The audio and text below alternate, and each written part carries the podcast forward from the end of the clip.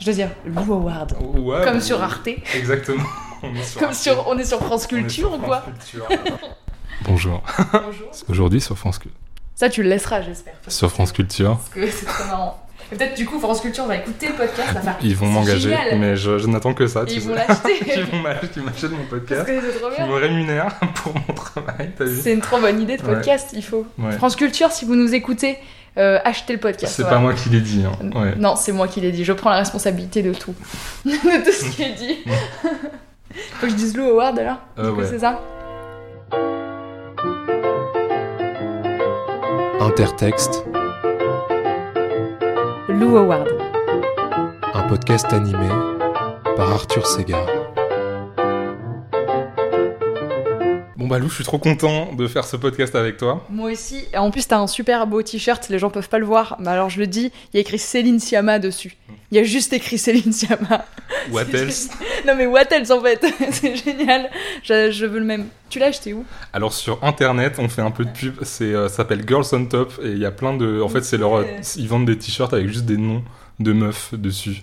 Mais c'est génial et j'ai vu Céline Sciamma, forcément, fa- il me fallait le, le t-shirt Céline Sciamma quoi. Girls on Top, ça s'appelle C'est ça. Bon, Je vais regarder tout de suite pour voir si ça existe vraiment. Ce n'est pas un Girls placement Top. produit. C'est ça Oh, il y a Julia Ducournau aussi, je le veux Voilà. Oh, il y a Jane Campion Oui, ok, et eh bah trop bien. Voilà, C'est- acheter ça- tout. ah, c'est- ouais, c'est ça, c'est des meufs du cinéma en fait. C'est bien, c'est bien. C'est pas des t-shirts fabriqués euh, dans un pays euh, euh, lointain avec des enfants. Je crois pas, j'espère, faut vérifier. Faut vérifier, pas, faut vérifier. On vérifiera. On, vérifiera et on, on ajoutera un petit, Voilà. euh, un petit truc pour dire si c'est validé ou Si pas. c'est bien ou si c'est pas bien. Voilà, c'est ça. Ici le Arthur du futur. Alors, euh, selon leur site, la marque semble en effet produire ses vêtements de façon euh, tout à fait éthique. Après, je ne suis pas non plus euh, Mediapart, donc j'ai pas fait d'enquête pour vérifier. Mais selon les infos dont je dispose, rien ne nous empêche de tous nous balader en t-shirt Céline Sciamma. Ok, donc on disait. Donc on va parler ensemble de textes, de sept textes que tu as choisis selon différentes catégories. Le dernier texte que tu as trouvé vraiment beau, le texte qui parle le mieux d'amour, euh, un texte qui provoque la réflexion, un texte que tu aurais voulu avoir écrit, un texte à offrir, un texte dans lequel t'aimerais vivre, et la petite carte blanche. Oui. Oui. Il, y en a, il y en a un peu plus que 7. Il y en a un peu plus que Je me suis un 7, peu voilà, perdue, je dis 7, en fait, ça se trouve, ce sera euh, voilà, 36, c'est pas grave. Non. Et euh, avant ça, comme tu le sais, il y a un petit rituel euh, avec ce petit jeu de cartes qui va sur le. Enfin, donc j'ai marqué sur ces petites fiches Bristol des petites phrases que j'ai picorées de ci, de là. De ci, de là. C'est ça. Et donc, et donc euh, si tu veux en tirer une et voir si tu arrives à me lire déjà, et ensuite si tu arrives. Enfin, si ça, te, si ça te parle, ou si ça ne te parle pas, qu'est-ce que ça provoque en toi, quoi. Qu'est-ce qui se passe vois. finalement Je me permets de battre les cartes comme un bon tarot, ça. comme une tarologue le ferait avant de, de lire l'avenir à une autre personne. Pardon pour le, le coup dans le micro. Hop là. Allez, allez. Et je choisis celle-ci. J'ai un peu hâte. Alors, qu'est-ce qu'on a? Ah, attends. Moi, j'avais envie de crever, mais on ne peut pas crever chaque fois qu'il y a une raison. On n'en finirait plus. Romain Gary. L'angoisse du roi Salomon. J'aime trop les, j'aime beaucoup les phrases comme ça. Ouais, J'aime beaucoup ce genre de phrases. Alors déjà, euh, dès que ça parle de la mort, je trouve ça génial. Parce que euh, on est, enfin, je trouve que quand même l'être humain est le seul mammifère à, à se poser autant de questions sur la mort. Je sais pas si t'as déjà vu un animal mourir. Les Oui. animaux, quand ils meurent, Ouais. ils ont une espèce d'humilité de, bah c'est bon, Ouais. je m'arrête, c'est la fin. Ouais, Et nous, on est là. Nous, on est là, on écrit des livres, euh, on, Mm. est, on, fait, on fait des films sur ça, on, on, on- on pense à l'après, on fait des héritages, on fait, enfin, je trouve ça fou, et on écrit des phrases très marrantes comme celle-ci. euh. c'est trop drôle. En fait, on est tellement angoissé vis-à-vis de la mort que on est obligé de compenser, et les manières dont on compense cette angoisse, je les trouve géniales. Mhm. Je trouve génial. J'ai- J'aime bien les gens qui sont très premier degré, qui vont écrire vraiment des poèmes très lugubres, euh, qui vont montrer, qui vont parler de décomposition, euh, qui vont parler de ça. Et j'aime bien aussi euh, ceux qui se moquent un peu de leur propre angoisse. euh. Ouais. Au cinéma, euh, il y a une autrice que j'aime beaucoup, enfin en- en- plutôt euh, en série et tout, c'est mon amie Eleonore Coste. J'aime beaucoup comme elle parle de la mort. À chaque fois, ça me ça me régale parce que c'est très poétique et, c'est en même temps très drôle parce qu'elle elle va creuser son propre personnage euh, qui est euh, très angoissé et très drôle. Voilà. C'est ça que ça m'inspire. J'aime bien ce petit rituel. hein. Ouais, Il est trop bien. ouais, il est sympa. Ok, intéressant. Ouais, tu, tu penses beaucoup euh, à la mort. Ouais, de ouf. Bien sûr. Euh, bien sûr, j'y pense beaucoup. Et puis, j'aime bien m'y intéresser aussi euh, d'un point de vue scientifique. J'ai je me suis abonnée à une revue euh, scientifique que j'ai que j'aime beaucoup enfin c'est pour ça que je me suis abonnée c'est que j'ai lu deux j'en ai lu deux trois j'ai fait ok j'aime bien Mhm. c'est Epsilon Mhm. Et donc le dernier numéro était consacré à la mort et, et- et bizarrement j'ai pas été satisfaite alors j'ai- été satisfaite de tous leurs articles genre tous vraiment je les trouve géniaux et celui sur la mort il m'a laissé sur ma faim Ouais. parce que ils l'ont mis vraiment en, en couverture, genre ça y est, on a appris plein de trucs sur la mort et tout. Et un autre magazine scientifique. euh, euh, Donc c'est genre une approche euh, biologique, un truc comme ouais, ça c'est ça, c'est scientifique et tout. Et en plus, l'édito était trop intéressant. Et ils, ils expliquaient comment ils avaient illustré le, le- le numéro parce que la question de comment on illustre la mort, elle est évidente. Enfin, on met quoi? On met du noir, on met du blanc, on, Mhm. on fait quoi? On, on joue sur quel, euh, sur quel type de couleur? On fait appel à quelles images et tout ça? Donc j'étais là, oh, l'article va être trop bien. Et en fait, il y a quelques avancées scientifiques que je connaissais déjà et d'autres où j'ai fait, ok, est-ce que ça. Enfin, je trouve qu'il y avait beaucoup de, de suspense pour à la fin faire, bon, d'accord, en fait, ce que j'ai retenu de l'article, c'est que euh, maintenant on déclare euh, la mort euh, pas par l'arrêt cardiaque, mais par l'arrêt d'oxygénation du cerveau. Mmh. Et en fait, j'étais un peu restée sur ma faim, même s'il y a des trucs chouettes qu'on apprend dedans, je me suis un peu dit, Ouais. moi, je... mais en fait, c'est normal qu'on Mhm. sache pas énormément de choses, et c'est normal que le fait de savoir juste ça, c'est déjà énorme. Ouais. Euh, il parlait aussi des expériences de mort imminente qui commencent de plus en plus à être considérées comme des faits qui sont pas ésotériques, mais qui Mhm. sont de plus en plus juste des faits un peu étranges qu'on essaye d'expliquer. Et euh, j'avais bien aimé, voilà. Je sais pas si je pars trop loin, faut pas Non, hésiter non, à me stopper. Non, mais moi, je suis du genre aussi à, en fait, à non pas à te stopper, mais à te pousser à partir encore plus loin. c'est bien. Et, et ouais, je- en, en vrai, je trouve ça hyper intéressant de réfléchir scientifiquement sur la mort. Après, moi, je suis moins dans la biologie, mais j'avais Ouais, suivi ouais. un cours il y a, il y a quelques, il y a quelques années, d'un cours d'anthropologie Mm. sur, euh, ils appelaient ça les transitions funéraires. Donc en fait, c'est un- le passage d'un régime funéraire à un autre. Par exemple, Mm. le moment où euh, tu vas enterrer plutôt autour des églises versus le moment où tu vas enterrer dans des grands cimetières en, en périphérie des villes, tu vois. Donc c'est un passage d'un régime à l'autre. Ou alors, euh, en- actuellement, on est dans une transition funéraire où on passe justement de l'inhumation à la crémation. Oui. Il y a de plus en plus de gens qui vont choisir la crémation. Et, euh, et voilà, qu'est-ce que ça dit de nos sociétés, du rapport au corps, du rapport à la mort, euh, voilà, de ce qu'on, de la façon dont on se recueille, etc. Et je trouve ça hyper intéressant. Et puis un truc qui est con aussi, Ouais. c'est qu'on on va pouvoir de moins en moins enterrer des gens parce qu'avec tous les conservateurs qu'on avale, les corps se conservent beaucoup Ah. mieux, donc se décomposent moins vite. Wow. Donc en fait, on arrive à des cimetières qui commencent à être saturés. Donc euh, ouais, la, la crémation, je pense que c'est pas Ça mal. Ça a de l'avenir, voilà. Si vous avez des, des, des avis sur euh, plutôt crémation, plutôt Ouais. enterrement, vous pouvez nous écrire à enterrement, arrobase la mort. Laissez-nous un com. Point fr. Plutôt crémation ou inhumation. Ouais. Voilà, Très bien. ça. Donc sur ces bonnes paroles, on va peut-être se lancer. Ouais, vas-y, on se lance. Ok. Alors, c'est quoi le dernier texte que t'as trouvé vraiment beau? Euh, alors, comme. euh, en fait, ça va être relou parce que je Ouais. j'ai pas réussi à faire des choix pour pas mal de trucs. Donc là, les- le premier texte qui me vient, c'est pas un texte d'ailleurs, c'est des textes. C'est euh, une poétesse euh, française dont le compte Instagram s'appelle Les mots de Fia, Mhm.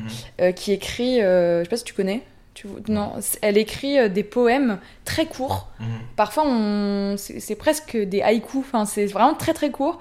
Et en fait, j'aime beaucoup comme elle joue avec les mots. Elle a un, un rapport avec les mots qui est, qui est très musical, euh, qui est génial. Et je peux vous en lire quelques-uns si vous voulez. Allez. Il y en a un, alors c'est le post du 27 décembre 2021, qui dit Tu as beau être l'auteur de mes mots, tu n'es pas à la hauteur de mes mots. Évidemment, mots, M-A-U-X, mots. M-O-T-S, et c'est que ça, son écriture, c'est sublime. Euh, Qu'est-ce qu'un baiser, sinon un brasier? Il y en a un autre, c'est euh, c'est très court comme ça à chaque fois, c'est ça que j'aime beaucoup. Euh, femme ou infâme, je suis affamée, j'ai mon feu, j'ai ma flamme, et je veux être aimée. Il y en a un autre, c'est très très court encore. L'autre est un antre. Et, et ces posts, c'est que ça, c'est... Ah oui, il y a celui-là que j'aime beaucoup aussi.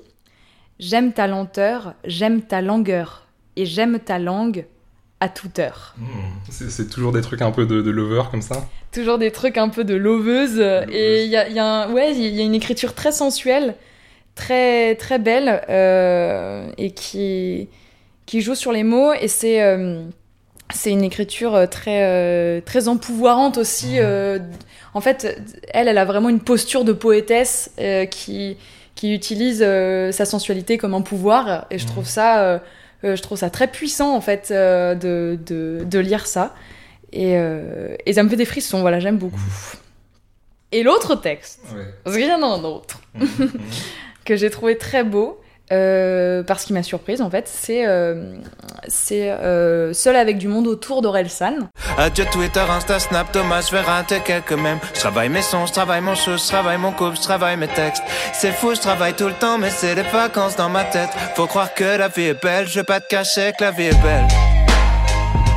Euh, parce que euh, j'ai un peu suivi sa discographie et je trouve que là, dans, dans son dernier album, il arrive à un, à un point où euh, il peut parler de, de tranquillité dans le rap. Ouais.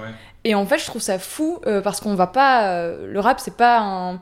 C'est pas un style de musique qui va explorer la tranquillité. C'est plutôt euh, un style de, de rébellion ou de, Mhm. de- qui va explorer plus la colère, la puissance, toutes ces énergies-là. Et, euh, et là, il va, il va vraiment rapper le chill en fait, rapper la tranquillité, l'apaisement. Et c'est, je trouve que c'est un vrai contre-pied parce que c'est c'est ce qu'on c'est ce qu'on recherche un peu tous et toutes aujourd'hui euh, dans le monde moderne dans lequel on vit là qui est hyper euh, hyper stressant et qui bouge dans tous les sens.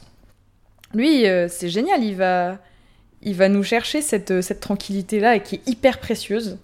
Voilà je l'aime beaucoup j'aime beaucoup mais j'ose pas le dire celui-là parce que le rap j'ai un peu plus de mal. Genre moi Ouais. je, je rappe Ouais, pas ouais. je suis pas une Tu veux pas nous le rapper? Ah non. On met, un, on met un beat. Allez Non, non, mais ouais, c'est. En Ouais. fait, euh, c'est hum, quand il dit ah oui, y a- y, a en fait il y a y a une phrase que j'aime beaucoup, euh, c'est quand il dit euh, c'est fou, je travaille tout le temps, mais c'est les vacances dans ma tête. Mhm. En fait, euh, j'ai mon coloc de, de le coloc qui habitait chez moi il y a pas longtemps, enfin quand l'album est sorti en fait, il m'a dit cette phrase, elle me fait penser à toi. Ah. Je fais ah bon? C'est fou, je travaille tout le temps, mais c'est les vacances dans ma tête. Pourquoi ça te fait penser à moi? Il me dit bah parce que tu travailles tout le temps. Ouais. Et parfois, t'aurais bien besoin de vacances. Voilà, c'est pour ça qu'il il m'a dit ça. Je fais genre, ah ok. Et, euh, et c'est, c'est... Je suis assez d'accord avec lui, en fait. Euh, c'est important de, de chercher le repos. Mhm. Et c'est pas... C'est pas du tout ce qu'on nous... Ce que, ce, que, ce que la société... Ça y est, je l'ai dit. Euh, J'ai dit beaucoup Ça trop tôt dans le podcast. La société. Non, non, c'est pas du tout ce que, ce que la société nous encourage à faire, de nous Ouais. reposer. Ça, ça se saurait si Ouais, euh, on nous disait euh, alors, l'idéal de vie, c'est de se reposer, d'être en bonne santé, de profiter de la vie. Non, non, c'est pas du tout ça. quoi. C'est pas du tout ça le le- l'histoire qu'on veut nous raconter. Ouais, bah, j'ai pas écouté le dernier Orelsan là, mais j'avais pas mal écouté justement ce qu'il avait fait avec Gringe, quoi, les casseurs flotteurs. À- Ouais. À, à l'époque, son, son, je sais plus comment ça s'appelait ce, cet album où c'était une journée dans leur vie et où en gros ils foutaient rien Oui, oui, et où ça. justement t'avais Ouais. euh, t'avais cette euh, esthétique de la flemme en gros et il Ouais. faisait que dire j'ai la flemme, je fais rien, procrastination, Mm. euh, on travaille pas, on reste sur notre canapé et je trouvais, je trouvais ça déjà hyper intéressant. Et donc, est-ce que là, c'est un nouveau stade? Ça, La tranquillité, c'est un truc différent que la flemme? C'est genre une, une sorte d'apaisement? Oui, parce que en même temps, dans, dans ce titre-là, il dit, euh, il dit Je me lève à 8 heures pour écrire, je suis Ouais. clairement pas un vrai rappeur. Donc euh, il a aussi ce truc du, Ah, du je, je suis pas du tout un vrai rappeur de A à Z. C'est-à-dire que il a, il a sa petite routine, il a acheté sa maison près de Caen, euh, il, il Ah, vit sa vie tranquille. Et en fait, c'est comme si tout à coup le temps, c'est une réflexion sur le temps, je trouve en fait vraiment. Ouais. C'est comme si tout à coup le temps s'écoulait à son juste rythme. C'est même marrant parce que quand t'écoutes ce titre, on dirait qu'il rappe pas en place. Au Mhm. début, quand je l'ai écouté, je me disais, mais c'est bizarre, on dirait qu'il est en retard. Enfin, vraiment, c'était Ouais. bizarre. Mais en fait, c'est parce que euh, le rythme, c'est il est, c'est plus un, un beat old school, de, de rap old school. Et, euh, et parce que lui, il fait un peu exprès d'avoir un, un débit un peu plus posé. Et donc, le beat est déjà très posé. Lui, il est posé. Donc, t'as l'impression que tout est super lent, mais c'est hyper agréable parce Mhm. qu'il prend, le, il prend le temps de dire les mots. Euh, et à l'intérieur des mots, il se passe plein de choses. Donc, c'est. c'est... les- l'effet fonctionne super bien, enfin, que ce soit dans le texte ou dans le, la musique, ça fonctionne très bien, je trouve. Rap posé. Le rap posé, exactement. Mm. Ouais. Ouais, c'est marrant ce truc de je me lève à 8h pour écrire parce qu'il me semble que euh, dans je sais plus dans quelle chanson précédente justement il avait une punchline en mode euh, t'as raté le rap, tu dois te lever à 8h. T'as cramé l'argent du rap, tu mets ton réveil à 8 heures. Genre la honte de te lever à 8h. Ouais, ouais, Et là ouais, c'est ouais. j'assume quelque part de me lever à 8h pour euh, Ah, c'est possible parce que bosser. j'ai j'ai pas la rêve de celui-là. Mais de toute façon, il y a toujours un rapport avec le temps, même quand il dit euh, l'avenir appartient à ceux qui se lèvent à l'heure où je me couche. Ouais, c'est ça. Euh, Il y a Ouais, c'est ça, il se levait pas à vraiment 8h à cette époque. Ah non, non, à cette époque-là, non. Maintenant, il se lève à 8 heures pour écrire. Comme quoi. Mais parce que euh, parce qu'ils sont fous, Ouais. en fait. Parce que à, à son époque, enfin à l'époque où il disait euh, euh, l'avenir appartient à ceux qui se lèvent à l'heure où je me couche, c'était mal vu quelque part de pas se lever tôt pour aller bosser. Et maintenant, c'est l'inverse. Maintenant qu'il est, qu'il- c'est bon, il, il a la gloire, il est riche, il a ce qu'il veut, il pourrait se lever à 15 heures. Mais il le fait pas. Lui, il préfère s'adonner à sa tâche préférée, euh, qui est d'écrire. Et en fait, maintenant, il est libre de ça. Il a plus tout le reste qui est une espèce de pression. Euh, euh... Orelsan, c'est un mec qui a, qui a bossé en hôtel de nuit pendant des années. Il écrivait pendant ce temps-là. Euh, Je sais pas si t'as vu le Ouais, documentaire le- sur lui. Ah non, pas le documentaire. ça, ça me faisait penser au film justement. Oui, ouais, C'est à commencer où loin. euh, Comment c'est loin, Ouais. où justement il y a cette scène où il est réceptionniste. Bah c'est ça, c'est c'est vrai en fait. Enfin, dans, le- dans le docu, euh, il y a son où son frère l'a filmé pendant des années. Euh, D'ailleurs, incroyable cette histoire. Trop, trop le. Mais le flair qu'il a eu son frère, en vrai, c'est un génie, genre. c'est incroyable.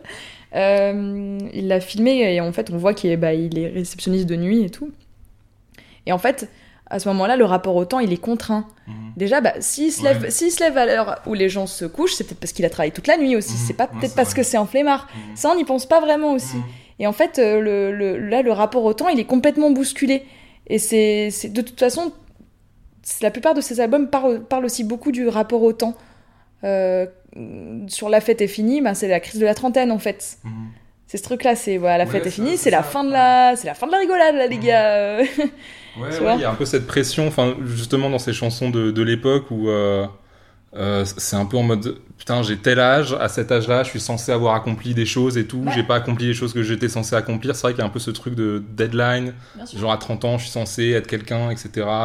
Je suis pas satisfait de là où j'en suis. Bah, la Ouais. quête, il y a un titre sur le dernier album qui s'appelle La quête, c'est ça, c'est à 5 ans je voulais juste en avoir 7, 17 ans j'étais pressée de voir le reste, euh, et tout ça, tout ça, enfin c'est...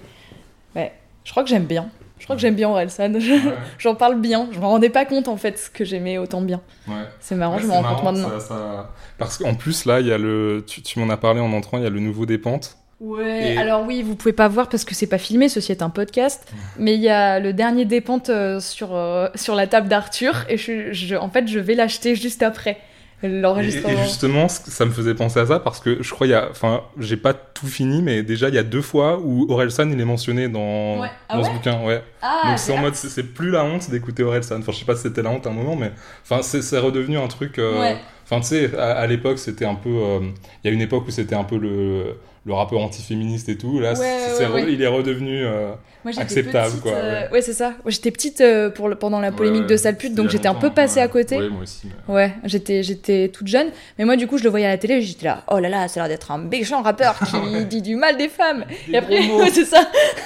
moi j'écoutais Diams, j'étais là, ouais, alors Diams, Ouais. pff, parlons-en, Parlons-en. de- parlons-en, de- Ouais. on peut en parler deux On peut en parler, vas-y. Elle me manque. Ouais. Après, elle a l'air, pareil, c'est quelqu'un qui a trouvé sa Ouais, tranquillité, c'est vrai. Ouais, c'est vrai. Mm. qui a trouvé une forme de, ouais, de, de recul Mhm. de recueillement de, de en fait elle est euh, elle, elle a trouvé sa paix intérieure euh, à l'extérieur du monde parce Mhm. qu'elle s'est vraiment retirée de la Ouais, vie publique totalement elle mène sa petite vie maintenant elle est j'ai pas vu euh, il y a un docu qui est sorti sur elle sorti un film. ouais il faut vraiment que je le vois euh, Diams extraordinaire elle a elle a fait du bien à tellement de gens. C'est c'est une reine en fait Ouais, ouais, vraiment mais- ouais, et puis c'est vrai qu'en réécoutant aujourd'hui les trucs qu'elle faisait, enfin, c'est, enfin, elle écrit euh, incroyablement bien, ouais. c'est extraordinaire Elle a des punchlines, mais pff, extraordinaire je l'aime d'amour mm, j'aurais pu la citer aussi ouais. ouais on peut pas citer tout on le peut monde pas citer tout le Non, monde, mais voilà. Mais on peut sauter d'un de- texte à l'autre, tu peux Ouais, faire ça. des trucs, ouais. C'est ça. J'ai essayé de- d'aller chercher beaucoup d'autrices aussi, par Ouais. souci de. Par, pas par souci d'équité, par souci de, de vouloir te combler des images manquantes en fait. Mhm, hein, parce ouais. que y a- je sais plus, euh, quel- je plus qui parlait des images manquantes. Si vous avez la ref. C'était pas. Iris Bray Si, c'est peut-être Iris Bray. Pas sûr, mais. Je suis pas sûre. C'est Iris Bray qui citait quelqu'un qui parlait des images Ah, manquantes, peut-être. ouais, ouais, peut-être. Ah, On peut-être. vous le remettra. euh, On vous remettra les. Beaucoup de choses à checker. Voilà. Ouais. Alors en effet, c'est Iris Bray qui emploie cette expression d'image manquante sans guillemets, donc euh, donc sans euh, se référer, en tout cas de façon explicite, à euh, une autre autrice ou un autre auteur. Elle note par exemple euh, à la fin de son célèbre livre Le regard féminin. Le male gaze est mortifère, le regard féminin lui est un regard vivant qui produit des images inédites, nos images manquantes. Elle a également signé en 2020 un édito pour les Inrocks qui s'intitulait À nos images manquantes, pour un numéro avec Céline Sciamma, Jodie Foster, Mati Diop et Agnès Varda en couverture. Mais euh, en fait, euh, c'est parce que euh, j'avais demandé, quand je faisais des études de musique, je m'amusais à demander à mes camarades c'est qui tes compositeurs préférés ou tu peux me citer cinq compositeurs Mm. et demander après Mm. tu peux me citer cinq compositrices Ouais. et tout le monde était là ah, je sais pas. Bah, pour les autrices, c'est- pareil en fait, Ouais. on a vachement de mal à, à avoir des références parce que elles existent, mais en fait elles font pas partie de la culture avec un grand C.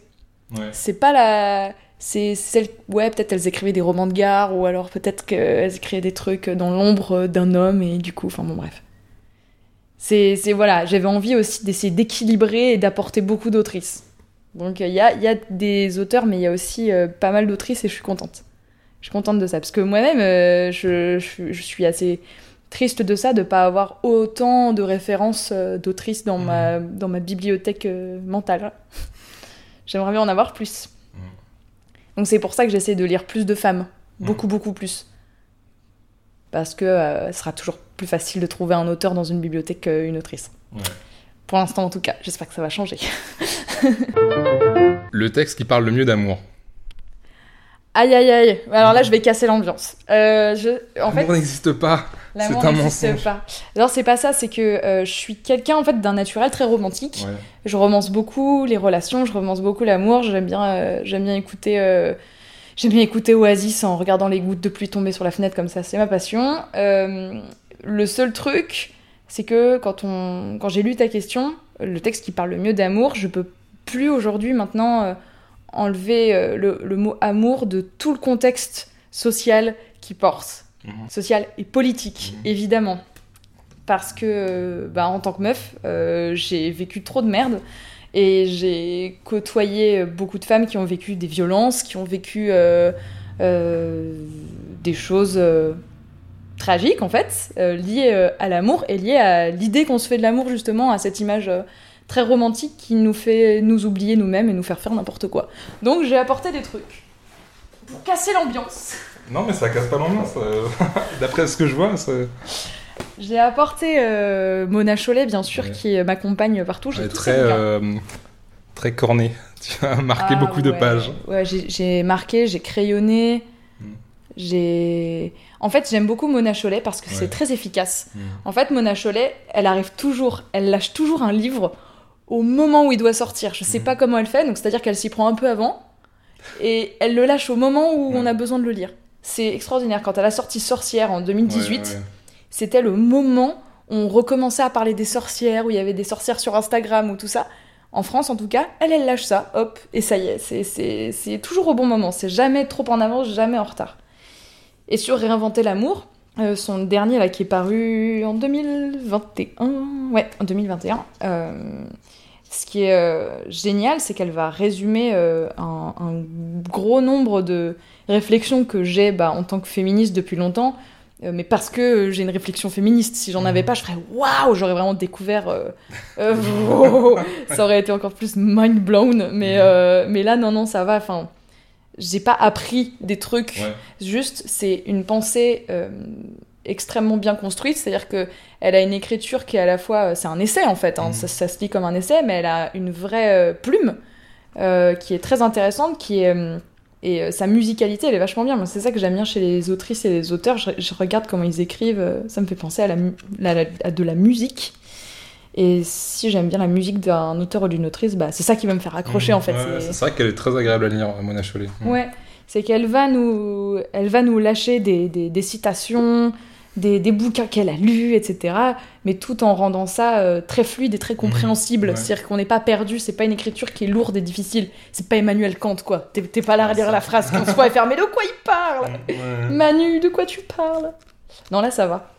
Donc, euh, j'ai choisi, je crois que c'est page 95. Ouais, c'est page 95, j'ai choisi ce petit passage. Attention, je cherche la page 95, vu que je les ai toutes cornées, c'est un peu compliqué. C'est parti. Ah oui, petit contexte. C'est dans un chapitre qui s'appelle Se faire petite pour être aimée, point d'interrogation, et qui euh, parle de la question de la fétichisation amoureuse euh, notamment euh, des, des femmes asiatiques dans les couples. Mhm. Voilà. Soulever la question de la fétichisation amoureuse et sexuelle suscite en général de vives protestations et expose à se voir accusé de vouloir faire la police des couples.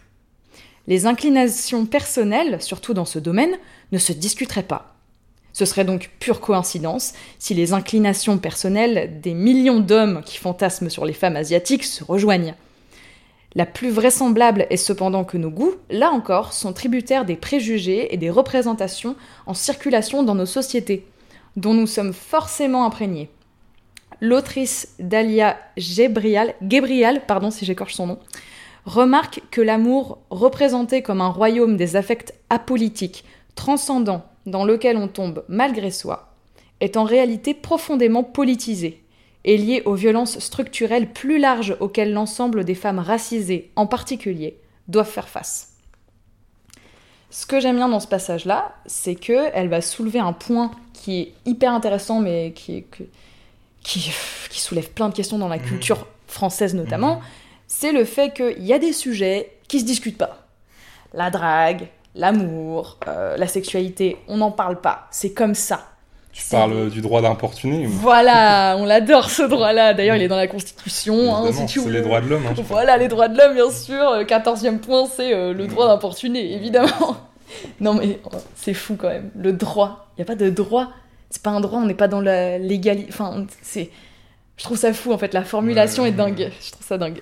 Euh, Mais. euh, Mais en fait, ça, ça soulève l'idée. C'est comme le beau, en fait. C'est la même chose. En fait, le- toutes ces notions-là, le beau, l'amour, euh, ce seraient des notions qu'on ne questionnerait pas Mhm.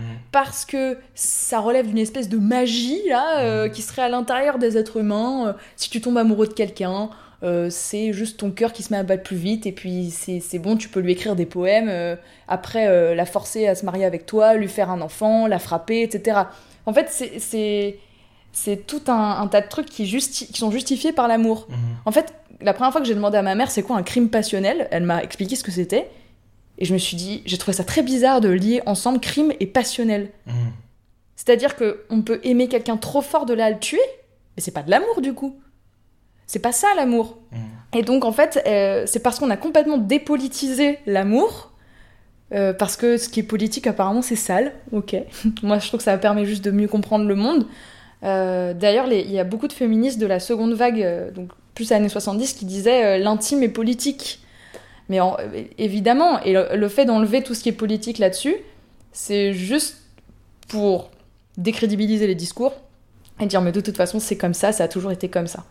Euh, quand, tu, quand tu écoutes euh, un homme qui, qui, qui aurait eu des relations avec une fille mineure dire mais non mais en fait j'étais amoureux, mais en fait ça n'excuse rien aux faits en fait. Mhm.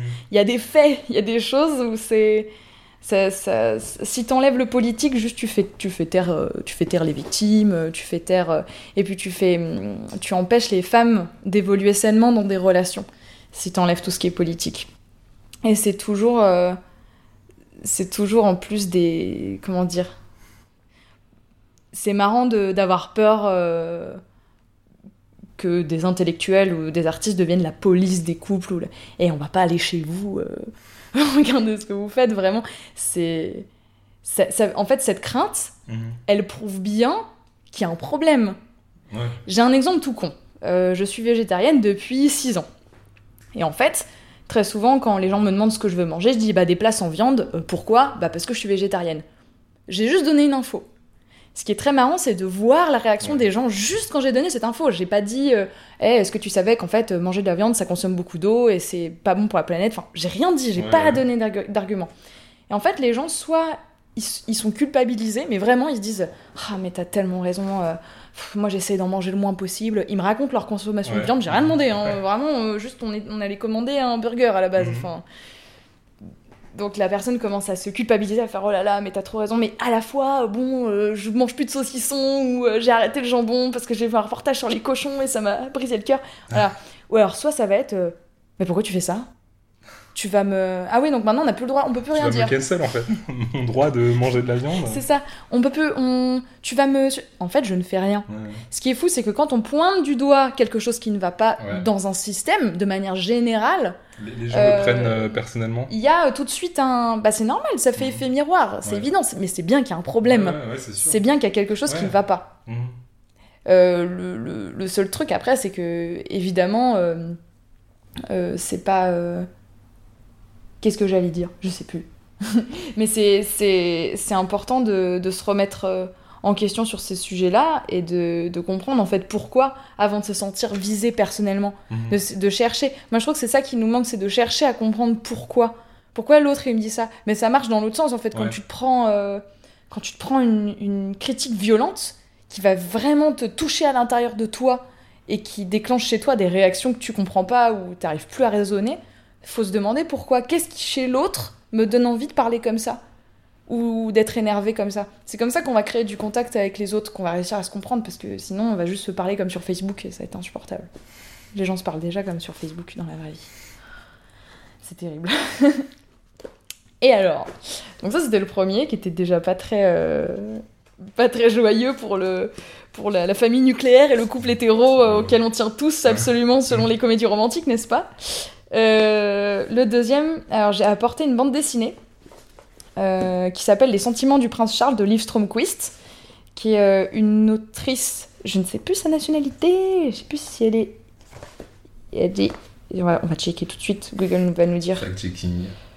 Les Stromquist, elle est... Elle est suédoise, voilà. Et c'est une autrice suédoise et en fait, elle, euh, elle propose des BD euh, thématiques euh, avec toujours, un, toujours une thématique féministe en fait, mais il va y avoir le couple. Elle a fait une BD aussi qui parle de, de la vulve, elle a, fait, elle a fait plein de choses. Et en fait, elle va synthétiser ses lectures. Donc en fait, ce qui est super, c'est qu'elle te synthétise des Mhm. lectures de, de philosophes, d'anthropologues, de sociologues, et elle fait des dessins rigolos par-dessus. Après, il y a des dessins moins rigolos parce que bah, va elle va parfois parler de violence, elle va parfois parler de trucs moins fun, quoi. Mhm. Et c'est souvent des grosses claques que tu te prends quand tu lis ça, notamment Les Sentiments du Prince Charles, pour beaucoup de, de copines qui l'ont lu. Ça a été une grosse claque, donc au bout d'un moment, je me suis dit, allez, je suis assez forte pour me prendre la claque aussi. Euh, et, et je l'ai fait. Et donc j'ai lu cette BD. Et donc j'ai eu mal, euh, j'ai eu très mal, parce qu'elle remet complètement en question euh, le, le- le pourquoi du couple. Pourquoi on se met en couple? Et en fait, elle, euh, elle met à mal, euh, elle met vraiment à mal le couple hétérosexuel et c'est très marrant. C'est très marrant à voir parce que tu lis ça, tu te décomposes, tu fais ok, pourquoi je sors avec des gens déjà? Pour de très mauvaises raisons. Et donc, euh, oui, alors il y avait quelques cases que j'ai sélectionnés. En fait, elle commence la BD. Elle, elle part toujours d'un postulat de, de- de pop culture ou d'un Mhm. exemple très concret, genre très très concret. Là, par exemple, elle parle d'une série qui s'appelle euh, La Bande des Quatre. Euh, et en fait, elle parle de. de en gros, c'est c'est une série que moi j'ai pas vue, hein, qui est une série américaine. Et en gros, chaque personnage, ces quatre mecs, euh, passe son temps à se plaindre de sa femme. Ok. Tu sais, le fameux. euh, ah là là, euh, j'aimerais tellement plus jouer au foot avec mes potes euh, plutôt Ouais. que d'aller rentrer à la maison voir ma femme, cet Ouais, enfer. Ouais. Et donc, euh, elle l'interroge, mais du coup, pourquoi tu te maries en fait? Pourquoi t'es pourquoi ouais. avec une femme Mhm. vraiment? Et c'est ce qu'interroge c'est ce que dit euh, j'adore quand elle dit ça c'est ce que dit Despentes dans King Kong Theory. Elle dit mais qu'est-ce qu'ils attendent les mecs pour se sucer entre eux en fait vraiment genre. Et, et les mecs hétéros bien sûr. Euh, parce que euh, en fait il y a une vraie détestation des femmes qui est ancrée culturellement dans le couple hétérosexuel. C'est qu'une fois que euh, on voit tous et toutes les fameux t-shirts un peu beaufs de vous savez avec les, les petits bonhommes là en les mêmes petits bonhommes qu'il y a sur les toilettes. Ouais. Euh, les toilettes hommes ou femmes, il y en a Ah un oui, qui, est, ouais. qui est en robe de mariée, machin, et le mec il a des menottes. Ouais. La femme est en robe de mariée, lui a des mais- menottes. Genre, euh, il y a écrit Game Over en dessous, un truc comme ça. Ouais. Là je mélange deux images, mais. Non, non, mais en, en vrai, c'est vrai qu'il y a un vrai truc avec, la- j'ai envie de dire, la culture beauf. sur euh, le, le, le mariage, c'est un peu une prison pour les mecs. Enfin, Et, et ouais, il y a des chansons, il y a une chanson de Sardou comme ça sur euh, Voilà. le mariage. euh, Si tu ne veux pas, si tu ne veux pas, si tu ne veux pas que ta femme t'embête, te marie pas. Si tu préfères ta liberté, c'est pas le moment d'avoir des chaînes à tes souliers. Et enfin, ouais, et à un moment sur Twitter, j'avais aussi un, un thread de, de, de photos de mariage un peu gênantes où t'as- avant que la mariée elle vienne, t'as des enfants qui viennent avec des, des petites affiches en mode attention, elle arrive, il est trop tard pour s'échapper, tu vois, en mode, euh, C'est ça. en mode et- fuis, fuis mec, tant qu'il est temps. Mais genre, ouais, c'est vrai que dans ces cas-là, peut-être te marie pas, quoi, en effet. C'est, c'est- c'est- oui, déjà. Et ensuite, c'est assez marrant tout le vocabulaire qu'on a autour de, de ça. L'enterrement de vie de garçon. L'enterrement Ouais, de vie ça, jeune fille, on, on le dit aussi, mais l'enterrement de vie de garçon. Moi, j'aime. Enfin, la mort, Ouais, ça m'intéresse, hein, on en revient à la mort, mais. Ouais, c'est la mort de quoi, C'est la mort la- de ta vie avec tes potes, où tu peux te bourrer la gueule et draguer des meufs. Et... C'est en fait c'est terrible. Et Pourquoi vous le faites alors? Et en fait, euh, elle, elle va. Alors, je vais pas tout tout décortiquer ce qu'elle ce Ouais. qu'elle dit, mais elle va analyser ça du point de vue de l'éducation émotionnelle qu'on fait aux hommes, du fait qu'on passe pour l'homme d'une maman à une femme, en fait, hein, Mhm. que il va il va aussi détester la belle-mère aussi, qu'il y a cette Ah figure-là oui, de la belle-mère qui est aussi, détestée. ouais. Euh, et, euh, et je vais juste vous lire une petite case qui est assez marrante, parce qu'il n'y a pas besoin des images pour que ce soit rigolo. Euh, la sociologue Nancy Shaw, alors je vais avoir du mal avec les, noms aujourd'hui, a étudié les troubles psychiques qui peuvent se manifester chez les enfants ayant grandi dans des familles hétéronormatives aux stéréotypes patriarcales. Là, il y a une femme qui dit Je m'occupe des enfants, j'entretiens une relation intime avec eux, je les soigne et je parle avec eux. Et là, il y a un homme qui est euh, éclaté au sol, genre vraiment par terre, qui dit Coucou, je ne suis pas capable d'entretenir une relation intime avec mes enfants, donc je ne m'en occuperai pas. Me voici donc couché en ce jour, je ne puis faire autrement, d'après un poème de Bob Hanson. Ou alors je suis au boulot. Voilà. et en fait, euh, c'est euh, vraiment la, la- la sphère intime versus la sphère de l'action Mhm. et de, surtout de la détestation de, de, de tout, ce, de tout ce domaine émotionnel. On va surtout pas faire d'éducation émotionnelle. Et surtout, on- le, le lien intime, on le veut parce que euh, ça nous arrange, enfin que ça arrange les mecs, quoi. De, de- le mariage, c'est arrangeant parce qu'il y, a- il y a quand même une femme de ménage gratuite, hein, c'est super. Euh, mais par contre, on veut pas tout ce qui va avec, on veut pas, le, on veut pas de lien intime réel, on veut pas de connexion avec l'autre. Sauf avec les hommes. du coup. Ouais. Mhm. Voilà, elle va explorer tout ça. Et l'autre claque, la- l'autre grosse claque, je trouve, de la BD, enfin, il y en a plein, hein, c'est que des petites pichenettes dans la tête, je trouve, hein, vraiment. C'est. euh, elle va hum, utiliser, en gros, des, des- un, un argumentaire de plusieurs auteurs et autrices qui expliquent que, en gros, la nouvelle religion aujourd'hui, c'est plus les, les religions monothéistes euh, qu'on connaît, c'est le couple. Et que le couple, en fait, c'est une religion. On voue un culte à une autre personne, littéralement, on l'admire, on a des photos, euh, Mhm. on affiche des photos comme ça, on, on- il y a des rituels, le rituel du baiser pour se dire bonjour, le rituel de se tenir la main, le rituel de... de- Il y, a une- il y a une case qui est trop marrante où c'est que des, des couples hétéros à un concert où le mec plus grand est derrière et tient la meuf et ils disent Mhm. tous mais non on a- c'est pas du tout une injonction sociale de faire ça on l'a décidé par nous-mêmes ils juste ils font tous ça c'est assez marrant Euh, c'est c'est un peu comme une ouais une religion et euh, et, et ça, ça, ça fait, ça fait mal de le lire parce qu'on on n'a jamais envie que quelqu'un nous dise qu'on est conditionné. Ouais, ouais. C'est toujours très dur quand on, quand on te dit, bah tu vois là ce que t'aimes bien, tes goûts, ou les personnes que t'aimes, ou on en revient à, Mona Chollet tout Ouais, à l'heure, hein. on n'a pas envie d'entendre ça, on n'a pas envie de Mhm. nous dire, mais en fait c'est conditionné par quelque chose de plus fort que toi. Mhm. Et, le, et, et c'est là qu'intervient le libre arbitre, je trouve. Le libre arbitre, c'est d'avoir conscience de ce truc-là Ouais. et de faire, ok, je continue quand même, mais je sais pourquoi. Ouais. Ou alors, ok, je change, je me Mhm. transforme, je, je, je fais évoluer les choses. C'est sinon, euh, je trouve de juste de dire oh là là, je, je suis libre, je fais ce que je veux, euh, je, Ouais. je suis, je suis en dehors des lois de la société. Ça n'existe pas pour C'est moi. quand t'as l'illusion de la liberté qu'en fait Ouais. t'es le plus euh, aliéné quoi. Mais c'est Ouais. c'est Bourdieu, il a un truc euh, là-dessus où justement Oui, oui. on critiquait de mettre au jour euh, des lois sociales, etc. Et il disait justement en fait c'est c'est un truc de liberté quand tu connais euh, les, les lois du conditionnement social, etc. Comment ça marche Là t'as peut-être une possibilité de t'en défaire. Alors que si tu les ignores, si tu considères que c'est naturel, bah t'es pris dedans et tu vas jamais sortir de ça quoi. C'est ça, et il faut voir, je trouve, les personnes qui sont complètement euh, euh, fous de cette soi-disant liberté. Euh, c'est euh, c'est pour moi, c'est les gens qui investissent dans le transhumanisme. Je trouve que tout ce qui est euh, ah non, on va aller vivre sur Mars, c'est vraiment penser qu'on est qu'on est on a des ressources infinies, Ouais, que nous on est immortels, que let's go YOLO. En vrai, c'est trop marrant pour de la science-fiction. ouais. Ça ouvre des imaginaires pas possibles, ça ouvre des. C'est trop bien quand tu vas te coucher le soir et que tu fais un joli rêve Mhm. ou que tu écris un beau film. Mais euh, pour vivre euh, et pour investir dans des projets concrets, c'est de la folie. Mhm. Je trouve, je trouve que c'est de la folie. Voilà, voilà pour le passage euh, sur l'amour qui est euh, qui qui est pas ouais du coup qui, qui est pas très fleur bleue. Alors je, Ouais, je peux être très je suis vraiment très fleur bleue en vrai, c'est juste que j'ai j'ai de plus en plus de mal à assumer que je le suis et parce que trop de en vrai trop de violence. Enfin, Ouais. il y a des passages sur Mona Chollet si vous le lisez euh, sur réinventer l'amour qui parlent de violence conjugale qui sont très durs à lire. Mhm. C'est c'est un, un des passages les plus durs. Liv Strömquist parle beaucoup de violence conjugale, de... de Whit- ah, il y a, il y a un- voilà, là je viens d'ouvrir. Euh, Il y a un chapitre sur Whitney Houston, euh, sur, sur comment elle s'est perdue dans, dans une relation. C'est dur à lire, hein, Mhm. Parce que c'est... c'est- c'est- On connaît les effets de l'amour sur le cerveau, etc. C'est un état de drogué, en fait, hein, vraiment. Mhm. Donc euh, on est très vulnérable à ce moment-là. Ouais. Donc voilà, attention. Attention à vous. Et donc, malgré ça, en connaissant ces règles-là de du patriarcat, comment ça fonctionne, l'amour hétérosexuel, etc., tu, tu décides de continuer quand même. euh, Enfin, après, est-ce qu'on décide vraiment? Je sais pas. Mais tu restes Ouais. dans ce truc-là?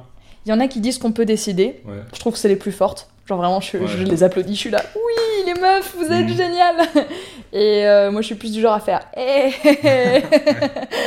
tant pis Voilà, je dis plutôt tant pis. Mhm. Tant pis, c'est pas grave. Euh, au pire, si j'en ai marre. Mais t'arrives un peu à aménager. euh, ouais. Ouais, je me dis. En fait, il y, a un- il y a un moment où je me dis. Au pire, si je suis seule, Ouais. c'est pas grave, je serai, on n'est Ouais, jamais vraiment seul. ouais.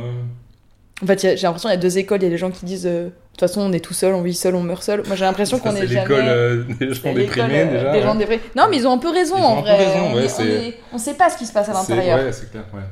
On est, on est seul. En réalité, ouais, mais bon. Ouais. C'est... Et à la fin, on n'est pas seul. Mm. Déjà, le nombre de bactéries qu'il y a dans l'intestin, ouais, c'est vrai. on n'est pas seul là-dedans. Merci les gars. Merci les gars, mon verre solitaire. up. Mm. Euh, mais on n'est jamais vraiment, vraiment, vraiment tout seul, je pense. Mais mieux vaut être seul que mal accompagné. Oh là là, une de perdue, dix de C'est retrouvée, hein, vraiment.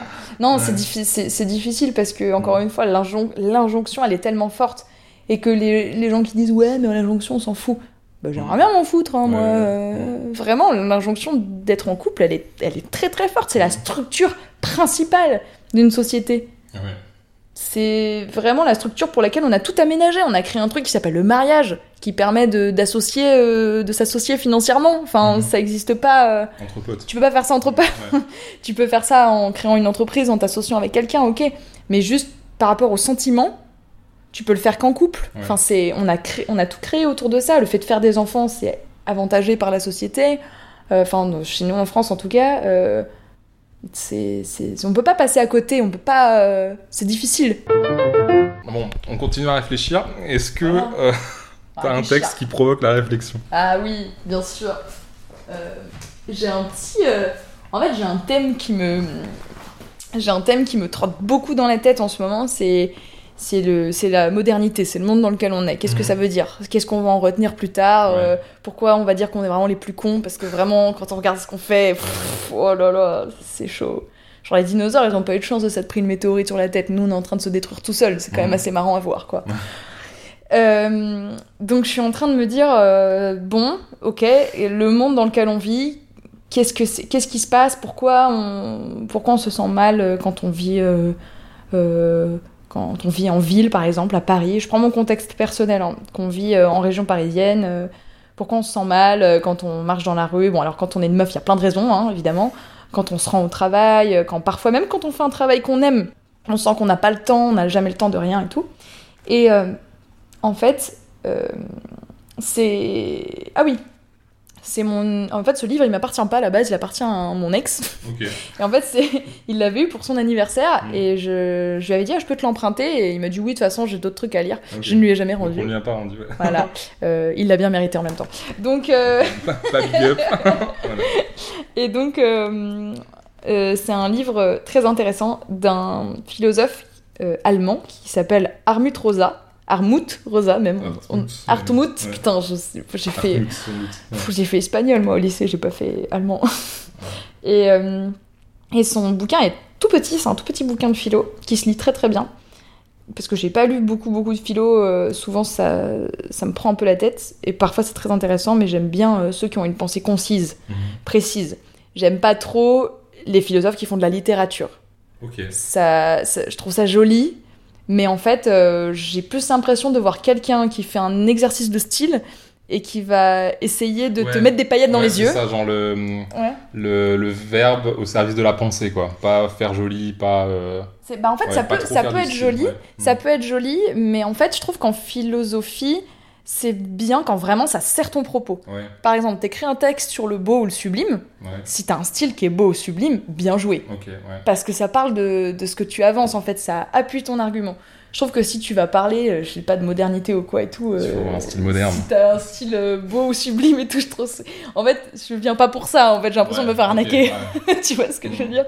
Si en fait j'aime beaucoup la poésie, si je veux lire de la poésie, j'ouvre un bouquin de poésie. Ouais. Voilà, j'aime pas qu'on m'arnaque. Et puis il y a aussi un truc où euh, je trouve que c'est facile de manipuler les gens avec un, avec un beau style. Ouais, Et ça c'est pareil Ouais. partout, tu regardes au cinéma.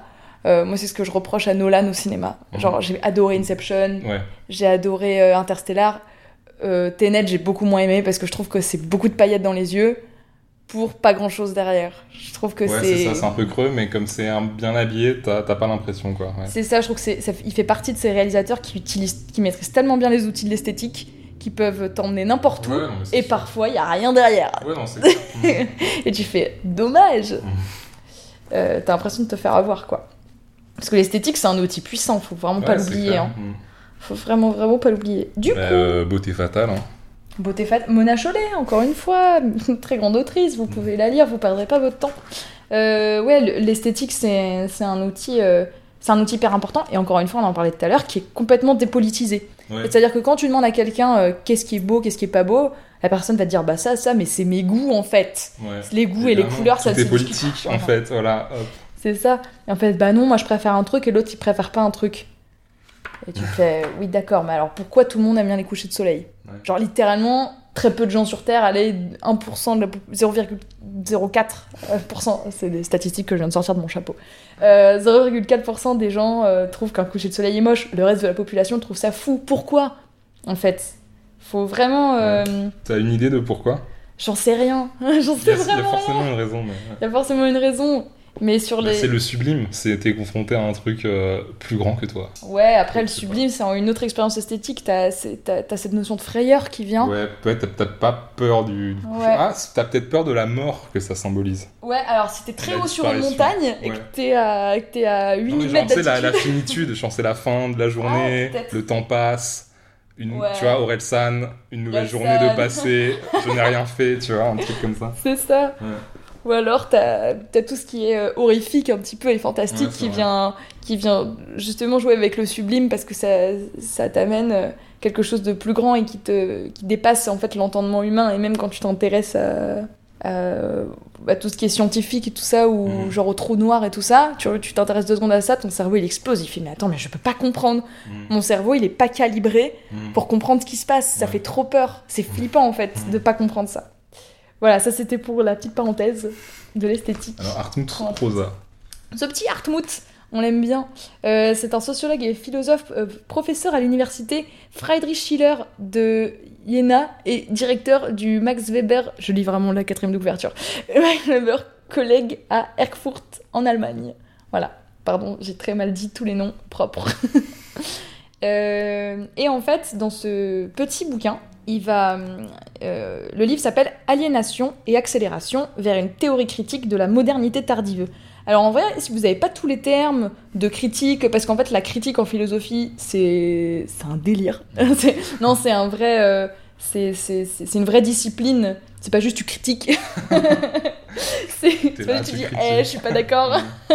non, c'est une vraie, euh, c'est une vraie Ouais. discipline. Et donc moi, j'ai pas du tout tous les codes de tout ça. Moi, j'ai fait un peu d'esthétique quand j'étais à la fac, mais c'est tout. Ouais. Donc il y a plein de termes que j'ai pas, mais c'est pas grave. Ça nous empêche pas du tout de comprendre plein de choses sur la modernité, sur euh, surtout lui, ce qu'il va étudier, c'est la manière dont le temps, euh, que comment, comment les humains perçoivent le temps aujourd'hui. Mhm, ouais. En gros, qu'est-ce que ça veut dire le temps aujourd'hui?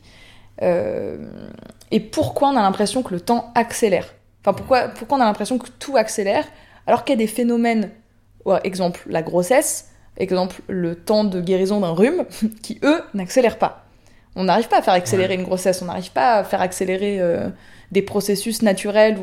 Il y en a certains, on a réussi, comme les transports et tout ça, le temps de déplacement.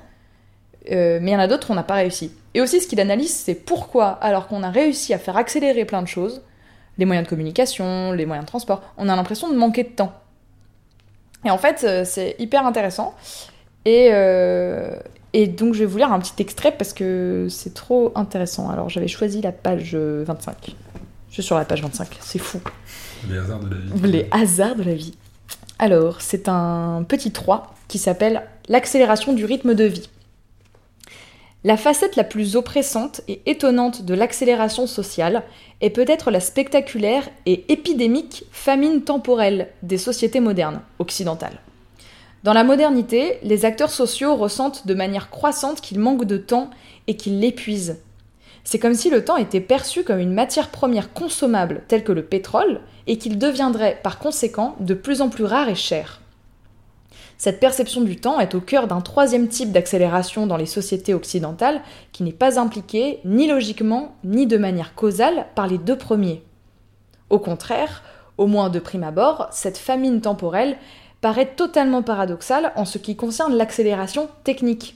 Cette troisième catégorie est l'accélération du rythme de la vie sociale, qui a été postulée sans relâche pendant la modernité, par exemple par Georg Simmel, ou plus récemment par Robert Levin. Elle peut être définie comme l'augmentation du, nombre d'épisodes d'action ou d'expérience par unité de temps, c'est-à-dire qu'elle est la conséquence du désir ou du besoin ressenti de faire plus de choses en moins de temps.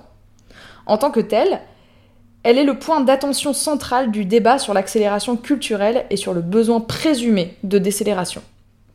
En gros, dans ce paragraphe, ce qu'il va nous dire, c'est que on a réussi à euh, faire accélérer des, des, choses, des phénomènes, le, la, la, vie sociale s'est accélérée, mais du coup, on a envie de faire plus de choses, de caler plus de choses dans nos emplois du temps, sous prétexte que on a plus de temps. Mmh. En fait, on a moins de temps. Bah du coup, on a moins de temps. Ouais. C'est là, c'est juste logique. C'est ici en fait, euh, maintenant on a des mails, ça va plus vite que les courriers. Mais du coup, on doit répondre à plus de mails que tu ne devais répondre à de courriers. À l'époque, on recevait tout par courrier. Donc, tu prends, tu perds plus de temps. Enfin, t'as l'impression de passer plus de temps à répondre à tes mails que quand t'avais des courriers. C'est tout ce genre de trucs qu'il analyse. Et en fait, il explique pourquoi, euh, pourquoi on va droit dans le mur, quoi. Mmh. C'est, ouais. c'est génial. Et le livre, il est, il est vraiment court et il est, euh, il est très efficace. Il parle d'aliénation aussi, bien sûr. Donc, comment on se sent complètement aliéné euh, dans cette société, la société, la société moderne. il parle de, aussi de, de, de surcharge d'informations, de, vraiment de plein de choses. Et mmh. il l'a pas écrit euh, hier, quoi. Il l'a écrit euh, il y a 10 ans, je crois. Donc déjà, euh, c'est bien, bien d'actualité. Voilà, c'est très stimulant comme lecture. C'est pas à lire avant de dormir, par contre. Moi, je lis beaucoup avant de dormir, mais tu lis ça avant de dormir, tu fais... Euh, ouais. ouais, parce que ça reste quand même de la philosophie et ça reste quand même des y a, y, ça reste quand même très conceptuel, donc c'est pas euh, c'est pas un roman, c'est ouais, pas, enfin ouais. ça reste ça reste euh, ça reste euh, stock quoi. Ça, ça me rappelle un bouquin euh, qui a dû sortir à peu près au même moment de Jonathan Crary qui s'appelle 24/7, donc en, en, gros 24 heures sur 24, ouais. où il analyse un peu ce truc là de euh, en fait comment le capitalisme fait en sorte de supprimer les moments d'inactivité, genre la nuit, genre le moment où tu dors, mm. et, et, il analyse un peu toutes les technologies qui sont d'abord développées par l'armée pour faire des soldats qui dorment jamais, en fait, enfin, qui dorment pas pendant 72 heures, mm. et comment ça, ça peut être appliqué aussi euh, de plus en plus à la société civile, où tu vas prendre des petites pastilles pour te, pour te, pour te stimuler, pour être éveillé, mm. comment il y a l'éclairage urbain qui va faire que, en fait, tu peux euh, circuler tout le temps, enfin, tu sais, y a, y a, la nuit n'existe plus, en gros, ouais. et le, les moments de repos, de répit, euh, disparaissent en fait. Et, et, justement, ce rapport au temps qui en fait est lié à un truc d'exploitation. Mmh. Et justement, c'est pour euh, maximiser la, la, productivité en fait qu'il n'y a plus ce temps de, de, repos, de repos qui existe. Oui, c'est ça. Et encore une fois, pourquoi on fait ça euh, C'est parce qu'on a peur de crever, quoi. Enfin, Mm. vraiment, c'est c'est fou. C'est c'est- ça se voit comme le nez au milieu de la figure, quoi. Si on fait tout ça, c'est parce qu'on a on a très très peur de. En fait, on a un- on a le fameux FOMO, tu vois, Ouais. le fear of Mm. missing out en anglais. Le fameux FOMO généralisé, quoi. Mm. C'est que la société, euh, on a entière, occidentale en tout cas, a tellement peur de passer à côté de je sais pas quoi Ouais, ouais. que, euh, que dans, dans- en fait, on, on a, on a fait des choix sociaux pour euh, avoir une espèce de gain de temps et pour pouvoir faire un milliard de trucs en même temps. Et, et c'est fou parce que bah, ça, nous, ça nous épuise déjà, mais ça épuise aussi les ressources et ça, Ouais. ça épuise aussi des espèces qui n'ont rien demandé. Quoi. Par exemple, le, le problème avec l'éclairage urbain, t'en parlais tout à l'heure, c'est que les animaux ont l'impression d'être tout le temps en, en période de pleine lune. Donc en fait, euh, peu- ils deviennent fous. oui, ils deviennent fous. Ah, c'est la pleine lune tout le temps. Non, non, c'est juste le carrefour là-bas en fait qui, qui t'éclaire. Petit renard. Pauvre petit renard. Et donc, euh, tu penses qu'il faudrait faire moins de, moins de choses Toi qui euh, travailles tout le temps, euh, même si t'as la tête en vacances. ouais. En fait, moi je suis pareil, c'est ça qui est terrible, c'est que je suis hyper active, c'est infernal. Je- Ouais. J'arrive pas à me poser. Et en fait, si je me pose, j'ai bah, j'ai plein de questions qui remontent. J'ai plein de. En fait, la, la machine cérébrale, elle s'arrête pas. Et, elle, Mhm. elle- et en fait, c'est. C'est pas parce qu'elle tourne à fond qu'elle pense à des trucs intelligents aussi. Hein.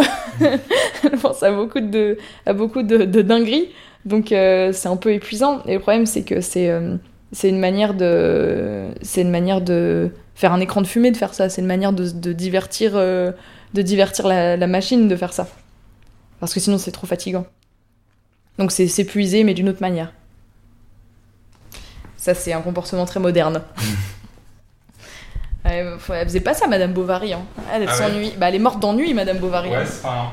Attends, laisse-moi réfléchir. Bah, en même temps, elle lisait beaucoup de, de bouquins et elle, elle achetait Ouais. des trucs. euh, Ça, pour moi, c'est vraiment le côté boomer de Flaubert, tu sais. Je pense Mhm. que le mec, il serait là maintenant, euh, Madame Bovary, elle, elle serait sur TikTok, elle serait morte d'avoir trop traîné sur, TikTok. Vinted. Elle serait sur Vinted et. Non, mais tu sais, c'est un Ouais, peu ce truc de dire. euh. C'est un peu ce truc de dire. sur Tinder aussi. Oui, c'est ça. C'est ce truc de dire arrête de regarder la télé. Ouais. C'est trop- C'est un peu ça, ouais. Bah oui, les, les, les romans d'amour euh, un peu nuls qu'elle lit, Ouais. c'est un peu, c'est un peu ouais, euh, Netflix ou je sais pas quoi. Tu vois, Ouais, c'est ça. en fait, ouais. C'est ça, c'est la meuf, elle regarde Sex and the City en boucle en fait. Ouais, c'est ça. Mais pareil, c'est marrant, euh, Madame Bovary, j'aime beaucoup ce livre parce que c'est très. euh, c'est Flaubert, c'est vraiment un vieux con quoi. Pardon, hein, Non, mais. c'est la, Vraiment. la réalité. Moi, j'adore Flaubert, J'adore mais Flaubert, mais, c'est un vieux con, c'est clair. En fait, c'est ça qui est très marrant, c'est que dans Madame Bovary, il se fout de la gueule de tout le monde, Mm. Euh, mais lui aussi, lui aussi, il se fout de sa gueule, mais il fait pas exprès. Je pense qu'il voulait pas faire ça à la base. Bah, Je sais pas. C'est compliqué, hein. C'est compliqué, compliqué Flaubert, en fait, de savoir de qui il se fout de la gueule exactement, à quel moment, parce que, genre, euh, Bouvard et Pécuchet, Ouais, je l'ai pas, je l'ai pas vu celui-là. mais- Ces deux mecs, euh, en fait, euh, qui se mettent à s'intéresser à tout dans le monde. Genre, ils font des recherches encyclopédiques, d'abord sur l'histoire, Ouais. sur la géographie, enfin, sur plein de sujets, ils se mettent à faire des recherches et tout. Et en, et en fait, Flaubert, dans sa vie, il faisait un peu ça avant d'écrire un, un roman historique. euh, ça, Salambo, il fait un milliard de recherches sur. euh, Et puis il a sur, beaucoup euh, voyagé avec son pote, Il a euh, beaucoup voyagé, ouais. avec Maxime Ducamp, son Ouais. pote Maxime. C'est ça, Sacré Max. Voilà, donc en fait, là, il se, il se moque un peu de lui-même aussi, même si je pense qu'il y a un peu une distance, mais c'est un, peu, un peu compliqué, Flaubert. Et en, en vrai, je pense qu'il met aussi un peu de lui dans, dans Madame Bovary, parce que Ouais, Flaubert, bah il a un truc où il est très... euh, en fait, c'est un, il est vraiment hyper romantique, il, il- il étouffe un peu ça dans son œuvre, mais il a vraiment des accès de lyrisme de temps en temps, et j'ai l'impression, dans Madame Bovary, en fait, des fois, il les laisse un peu sortir, ensuite, il se fout, de- il se fout de leur gueule, et c'est c'est un peu compliqué, en vrai, Flaubert. C'est un peu compliqué et c'est beaucoup plus simple d'avoir un personnage féminin euh, pour s'en moquer aussi Ouais, à son vrai. époque, ça passe Ouais, beaucoup mieux. clair. Mm. Ça passe vraiment beaucoup mieux quoi. Mm. Non, c'est marrant, j'aime beaucoup, euh, j'aime beaucoup Madame Bovary autant que ça m'agace. Ouais. C'est un peu, tu sais, c'est un peu. euh, Flaubert, c'est un peu le vieux tonton. T'es trop content de le revoir, mais t'es là. Non, c'est pas vrai qu'on peut plus rien dire. Ouais, c'est ça. Tonton, arrête, arrête, tranquille, reprends un verre de whisky et calme-toi. et euh, ouais, j'ai toujours beaucoup aimé ce personnage de Madame Bovary dans tout ce que. Parce que, bah, elle est, elle est- déjà, elle est enfermée dans une représentation. Tout le monde parle d'elle, mais il y a qu'elle qui parle pas d'elle, quoi. Ouais. C'est marrant, hein. Mm. Il y a, il a qu'elle qui n'a jamais de discours sur elle-même. Lui, il va beaucoup tacler Charles. T'as beau- tu- le, le livre s'ouvre sur Charles Bovary. Ouais. Le, le livre, c'est vraiment Charles Bovary, comment il s'est fait euh, miskin euh, à l'école. C'est C'est ça. Et Ouais, c'est ça, mais c'est ouais, vrai que c'est vachement intéressant, l'ouverture et la- Ouais. l'affaire. Enfin, je sais plus comment ça, ça se finit exactement, mais il y euh, a. je sais plus non plus. Bon, elle meurt. En fait, ouais, tout ça. en, en tout, en tout cas, le début, c'est vrai que c'est intéressant parce que c'est pas du tout. En fait, c'est une autre histoire. Ensuite, il raccroche à, à Madame Bovary, mais au début, ça a rien à voir, c'est vrai. C'est toujours elle, elle est vue par tout le monde. Tout le monde a son avis sur elle, mais elle, elle, elle- tu connais pas son avis sur elle. Mm. Il y a qu'elle qui donne, qui a pas de, qui a pas d'avis sur ce qui lui arrive et qui vit les choses et qui, euh, et qui s'enferme dans la fiction. Et ce truc aussi de s'enfermer dans la fiction, ça me parle très fort. Ouais. Parce que quand j'étais ado, je faisais beaucoup ça. Je m'enfermais dans la musique, dans, dans les... et c'est ce qui me rassurait en fait. C'est ce qui me permettait de de, de pas perdre pied et euh, de s'enfermer dans le romantisme aussi. C'est ce que c'est ce que je fais beaucoup. Et ça, ça m'empêche de me confronter à une réalité qui est trop, qui est trop dure. C'est beaucoup plus facile d'aller se mettre dans sa carapace et dans, Ouais. sa, dans son petit univers et dans, son, dans ses histoires que euh, d'affronter le monde réel euh, qui est vraiment euh, très complexe et, et très violent. Mais ne prends pas d'arsenic, hein, attention. Non, c'est ah non. Mm. Franchement, j'étais là, mais moi si je me suicide un jour, je prends pas de l'arsenic, mais C'est c'est la pire idée. mort, C'est vrai que c'est la pire mort. Enfin, Ouais. il y a tellement de manières. euh, genre c'est bon, que- tu peux prendre des cachetons et faire dodo. Enfin, Ouais, après c'est moins ça. romantique. Bah ouais, la morphine, genre, tu sais, mais arsenic, c'est c'est vénère. Oh, la mort fine. Ah, T'as capté? Ouais. ça non, j'avais pas capté, mais c'est un moment lacanien, là. ouais. Waouh, Ouais. c'est beau, c'est. Ouais. Ah, si Lacan était là, il serait fier de C'est nous. fou. Peut-être il l'a déjà fait, hein. C'est sûr, c'est il l'a déjà fait. Il l'a déjà fait. c'est sûr. Ok. Ok. Sur ce- sur ce. Ok, donc ça, c'est c'est un peu deep aussi, donc je prends un peu d'eau. Je vais pas rebondir sur c'est un peu deep parce que là c'est. T'allais dire Freud quoi qui serait- C'est Freud qui serait content de nous, mais. C'est un peu deep. Ah ouais. Oedipe. Titre. Ah, ah non, j'avais, Ah ouais, mais tu devrais être psychanalyste. en Franchement, fait. j'aurais une psychanalyse de ouf. Alors, j'aime pas du tout Ouais. Freud, j'ai- il m'énerve au Mais plus haut point. tu sais, tu fais des jeux de mots, Ouais, des ouais. blagues comme. euh, Oui, oui. Bah, Lacan, déjà, c'est mieux. Je connais c'est pas très marrant, bien. C'est plus marrant, c'est un peu. Après, pareil, je connais pas trop et j'ai tendance à trouver ça un peu bullshit, mais en vrai, c'est, marrant, tu vois. Bah, en fait, moi, je trouve que la psychanalyse, c'est un, c'est comme l'astrologie. Alors attention, je vais me faire taper. Je vais me faire taper dans les commentaires. Attention, parce que pour moi, c'est un, c'est un art de la narration. Mhm. Euh, l'astrologie, Ouais, ouais, dans ce que c'est vraiment, ouais. dans ce que c'est vraiment, c'est pas l'horoscope de derrière le Parisien là. Euh, les Capricornes sont heureux aujourd'hui et par contre les Cancers, faut penser à boire de l'eau. C'est pas ça. En fait, l'astrologie, c'est juste il y a, il y a plein de pecnos qui sont amusés à regarder les étoiles, qui ont découpé le ciel en 12 et qui ont raconté une histoire. Ouais. En fait, c'est ça le délire. Ouais, c'est que t'as 12 signes, t'as les planètes qui, qui sont positionnées à un moment dans ces 12 signes et ça raconte une histoire. C'est exactement ça en fait. Et pour moi, la psychanalyse, c'est exactement ça. C'est que tu prends des, des, des trucs que t'arrives à voir, par exemple les rêves, et tu t'en, t'en tires un scénario, t'en tires une histoire, une analyse. Pour moi, c'est ça en fait. Ouais. Après, l'histoire, elle te plaît, elle te plaît pas, ça dit rien sur toi. Bah, justement, ça permet une introspection aussi, ça permet de comprendre des choses sur euh, qui t'es.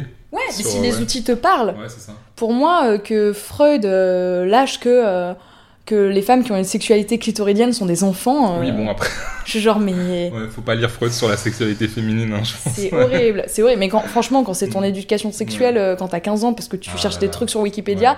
Je parle vraiment de moi là pour le coup. Euh, tu te dis euh, ah mince du coup c'est quand on devient une femme je vais avoir une médaille un trophée il va se passer un truc c'est non ça fait du mal à ça fait du mal à beaucoup trop de femmes Ouais. ça ça non c'est c'est moi je peux pas en fait même les trucs intéressants j'avais lu l'interprétation des rêves le tout petit bouquin Ouais. qui était très intéressant mais même je peux pas je peux pas ça ça a généré trop de violence je trouve ça je, je peux je peux pas euh, dissocier l'homme de- de- du De psychanalyste. Désolé. J'ai beaucoup de mal. Ouais, donc je disais, euh, on disait quoi un texte que, un texte que t'aurais voulu avoir écrit. oui. Attends faut que je retrouve pareil j'ai mis plusieurs trucs. Attends ouais. Alors là c'est un peu particulier parce que Ouais. c'est un euh, c'est un scénario de série. Mhm. En fait, moi, j'aurais adoré avoir écrit la série Fleabag. Mhm. Tu connais Ouais. T'as vu. C'est une tuerie ou pas Ouais, bah, c'est, génial, ouais. C'est extraordinaire. En plus, c'est un, un seul en scène à la base, mais je l'ai pas vu. J'aurais, j'aimerais trop le voir. Il était dispo sur euh, Prime à un moment donné, mais je crois qu'il n'est plus dispo parce que je l'avais, cherché. Mais en fait, c'est génial d'avoir écrit ça. Mhm. C'est, c'est formidable. C'est, euh, c'est si drôle. En fait, ce que j'aime dans la fiction, euh, c'est comment t'attrapes les gens avec le rire et tu les attrapes tellement qu'après tu les fais pleurer. C'est ça que je Mhm. trouve génial. C'est les roller coasters d'émotions. Je trouve ça top. J'ai du mal avec les œuvres qui sont dans un seul ton, en Mm. fait, qui vont avoir une proposition et rester que là-dedans. Que ce soit que dans le rire ou que dans le, dans le, dans le drame, j'ai j'ai un peu du mal. Alors que Fleabag, ça illustre vraiment euh, cette possibilité de passer du rire aux larmes qui est géniale. Ouais. Et puis elle, euh, elle est formidable parce que non seulement elle a écrit cette série-là, c'est une série très courte. En tout, elle dure 6 heures à regarder. Donc Ouais, c'est... comme un. J'allais dire un long film, mais en fait, non? Un très long film. Ouais, bah tu sais, le Seigneur Ouais. des Anneaux, euh, on n'est Ouais, pas loin. hein. Vrai. Mm. Donc, euh, donc ouais, euh, c'est vraiment très court à regarder. Et ça, ça part de pas grand-chose. Mais quand- Le pitch, il donne pas envie, en fait. C'est Mhm. ça qui est, c'est très peu pitchable. Ouais, c'est un, C'est- c'est un peu la, la vie courante, quoi. Enfin, la vie Ouais. d'une meuf. Enfin, je sais pas comment. Ouais, et en fait, quand tu lis ça, tu fais c'est bon, tout le monde a, tout le monde a écrit la vie d'une Ouais, meuf là en ce moment, c'est Ouais, c'est c'est un peu la mode, ou- donc c'est chiant. Non, c'est vachement bien parce qu'en fait, c'est les déboires amoureuses d'une trentenaire anglaise, sauf qu'en fait, c'est tout tient à son personnage, tout Mhm. repose sur son personnage qui est extraordinairement drôle. Et la particularité, c'est qu'elle elle nous parle. Elle tourne sa tête vers les caméras pour commenter l'action. Ouais. Donc en fait, ça arrête un peu l'action Mm. et elle commande tout ce qui se passe. Et en fait, la saison 1 pose vraiment les bases de, de ce truc-là. Et en fait, elle est très drôle et il y a toujours un mal-être derrière. Ouais. Soit dans la 1 ou dans la 2. Bon, dans la 2, le mal-être est beaucoup plus évident. Mais dans la 1, tu sais pas pourquoi elle va pas bien. Euh, on te le dit euh, à la fin de la saison 1. Et donc la saison, cette première saison, elle se passe euh, très bien, on rigole bien. Et en fait, la 2, elle tabasse. Mhm. C'est-à-dire que la 1 pose des bases qui sont super. Et la 2, elle te tabasse la tête. Ouais. C'est. Ouh tu- Voilà, on parlait d'amour. C'est un texte qui parle très bien d'amour aussi. Ouais, c'est. ouais. C'est. Pour celles et ceux qui ont vu la série, je vais juste dire I love you et it will pass. Et voilà, c'est bon. C'est tout ce que je vais dire. C'est. Ça, ça parle d'amour. euh, Ça, ça parle d'a- d'amour comme, euh, comme j'aime en parler quand j'en parle pas avec du politique derrière. Ouais. C'est. Bah, en fait, c'est politique aussi. Hein. C'est très politique Ouais, cette, série au final. Ah oui, Sans oui. être lourd à aucun moment, mais Ouais. c'est hyper politique. Ouais, moi j'aime bien les séries qui sont qui sont politiques sans être explicatives. Parce Ouais. qu'en fait, les gens qui disent ah moi j'aime pas euh, les trucs politiques, en fait, quand tu regardes ce qu'ils aiment bien, ils aiment bien plein de trucs politiques. Bah, c'est juste tout que est politique. hein. tout est dans le comment. Ouais. Oui, bah oui, mais tout Ouais. est dans le comment. En Ouais. fait, il y a un truc que j'aime bien interroger dans tout ce que je lis et ce que je regarde, c'est le comment. Mhm. Parce que la plupart des personnes interrogent beaucoup le pourquoi, pourquoi on écrit ça, ou le quoi, de quoi ça parle, c'est quoi le sujet, c'est quoi le message? Mhm. On s'en fout du message, genre Ouais. c'est pas une pub. Enfin, tu lis pas un livre ou tu regardes pas un film pour avoir un message. Enfin, moi, Ouais. ça, c'est- j'ai beaucoup de mal avec euh, cette idée du message. clair. Ça, c'est pour la, on le garde pour la publicité, ça fonctionne très bien. Mhm. Mais en fait, c'est comment tu le délivres ce message ou ces messages ou ces questions. C'est encore mieux quand c'est des questions. Donc c'est comment en fait, comment elle, elle, elle va raconter l'histoire d'une trentenaire. Ouais, Parce que ça, on l'a ouais vu ça. plein de Qu'est-ce qu'elle montre, qu'est-ce qu'elle montre Ouais. pas. euh, ouais. Et puis la réal, elle est extraordinaire. Je sais plus qui a réalisé. Parce que c'est vachement bien réalisé. Euh... Mais mince, mince, mince. Réalisateur. Je crois que c'est un gars. Ré- ah. Ah, il y a deux réalisateurs. Il y a Harry Bradbeer et Tim Kirkby. Kirkby. Je sais pas comment dire. Mais, euh, vachement bien. C'est trop bien ce qu'ils ont Mhm. fait. Donc c'est ça. J'aurais adoré écrire ça. Et euh, j'aurais adoré écrire aussi King Kong Theory, parce que pourquoi Bah, pas, ouais, hein. Salut Virginie, si tu m'écoutes. Euh, et aussi parce que c'est musical en fait, c'est qu'elle a Mhm. réussi à sortir un texte qui tabasse, qui est politique Ouais. Et qui est d'une beauté. On en parlait tout à l'heure, Ouais, le fond, non, la son- forme, Son style, comme, fou. hein. comme ça Ouais. se répond. Mhm. Bah là en fait, elle a réussi, elle, à mettre toute sa violence au service d'une pensée. Ouais. Mhm. Et ça, chapeau, c'est génial. C'est ce que j'aimerais trop faire dans la vie. C'est quand t'arrives à mettre le fond, au- la forme au service du fond, et inversement, t'as as gagné. C'est bon, t'as as pondu un chef-d'œuvre. Donc, euh, King Kong Theory, c'est génial, c'est de la musique. Mhm. Vraiment, tu peux, tu peux presque le rapper, c'est trop bien. Je peux toujours pas le faire. Mais- Dommage. un dernier truc que j'aurais trop aimé écrire, c'est euh, la chanson Le chanteur de Balavoine. dans la rue, je veux qu'on parle de moi, que les filles soient nues, qu'elles se jettent sur moi, qu'elles m'admirent, qu'elles me tuent. Euh, je l'adore parce que c'est une, euh, c'est une chanson qui parle de pourquoi on, pourquoi il y a des gens qui veulent être connus. Pourquoi? Ouais. Parce qu'en fait, tu veux être aimé. Mais en fait, ouais. tu veux pas être aimé dans des mesures normales. Tu veux être aimé d'une Ouais. manière démesurée. Ouais, ouais, ouais. Mhm. Donc en fait, quand tu. C'est pas, une... c'est pas un rapport à l'amour qui est sain. Mhm. Donc en fait, ça parle de ça, c'est trop intéressant du coup. Et évidemment, je suis absolument fan, mais ça, ça marche hyper bien dans toute la, toute la variété. Je suis hyper fan des, des thèmes musicaux très joyeux et solaires avec des paroles très très plombantes. Ouais. Parce que, enfin, cette chanson, elle passe en karaoké de ouf. Ouais, Genre là, j'ai ouais, fait un karaoké et quand même, tu, te, tu finis sur Je veux mourir malheureux. Et là, tu fais Ouais, qui prend une La mort Non, mais voilà, c'est Le- ça. Je veux La malheureux. morphine La morphine, encore une fois. Et donc, euh, trop marrant. Ouais, Il est trop fort. Il nous a quittés trop tôt. de ouf. Enfin, Ouais. c'est- je, ouais, je, je me demande souvent ce qu'il aurait fait après, tu vois. Il aurait rappé. Ah aurait ouais, fait un tu feat penses avec Orelsan. Non, je Avec sais pas. PNL, avec PNL peut-être. Oh, J'ai pas cité PNL. Voilà, bah, comme quoi les, les choses. euh, Non, mais attendez. Moi, je m'amuse à dire, en fait, Ouais. euh, mon père aime pas le rap. Et en fait, euh, il est très non, mais le rap, c'est pas de la musique. Et un jour, je lui ai dit, ok. Je lui ai dit, je vis dans un, dans un rêve érotique où je parle peu, mais je caresse le monde. Je meurs dans un cauchemar exotique où la terre ressemble à ma tombe. Et je lui ai dit, c'est qui ça, à ton avis? Il a dit, ah bah c'est Rimbaud. C'est pas Rimbaud. J'ai fait, non, c'est PNL. Bah alors ouais. Bah Ouais, oui. Ils sont fous, hein, ouais. Mais oui, et après, il te lâche un sale pute deux secondes après. ça me termine, mais c'est extraordinaire. Ils sont trop forts. Ouais, ils sont trop forts. Mm. Vraiment, PNL, euh, pff, oui, juste oui. C'est formidable. Je, je suis trop triste de jamais les avoir vus en concert. Ils sont trop forts. Pour revenir un tout petit peu à Fleabag, Ah, vas-y, vas-y, vas-y. euh, donc en fait, on l'a pas du tout dit depuis le début, mais t'es comédienne. Ah oui, c'est vrai ça. Voilà. Et donc, est-ce que toi, dans ta pratique de comédienne, dans ce que tu fais, euh, Fleabag, ça te, ça t'accompagne ou il y a, y a des ouais. choses euh, Complètement. qui reviennent? Complètement, ça, ça affine euh, ce que j'aime, ce que j'aime bien, et ça m'a, en fait, le fait que Phoebe Waller-Bridge, Mhm. donc c'est l'actrice de, principale de Fleabag qui a, Qui a écrit, écrit, ouais, c'est ça. celle qui a tout écrit et tout ça, qui a coécrit le dernier James Bond d'ailleurs, Ah ouais. rien que ça. Et en fait, euh, le fait qu'elle existe, juste ça, ça m'autorise, ça me donne un modèle génial, tragicomique en fait. Ouais. C'est que euh, depuis que, enfin, quand j'étais en cours de théâtre ou genre quand euh, je passe des castings et tout, on me dit, euh, ouais, t'es super solaire, ou alors t'as une nature très comique, ou alors t'es marrante, nanan. Et, et après, quand on va me mettre sur du, du drame et tout, il y a des gens qui sont surpris en fait, parce qu'ils font, ah bon, tu peux faire, ah bon, tu peux faire ça, genre ça donne ça en fait? Et en fait, et depuis que j'ai vu Fleabag, cette, euh, cette fluidité euh, de jeu, elle est vachement plus évidente et elle est vachement plus facile à trouver parce que je l'ai déjà vue quelque part. Mhm. C'est ça qui aide aussi. De toute façon, Mhm. les acteurs, c'est ça en fait.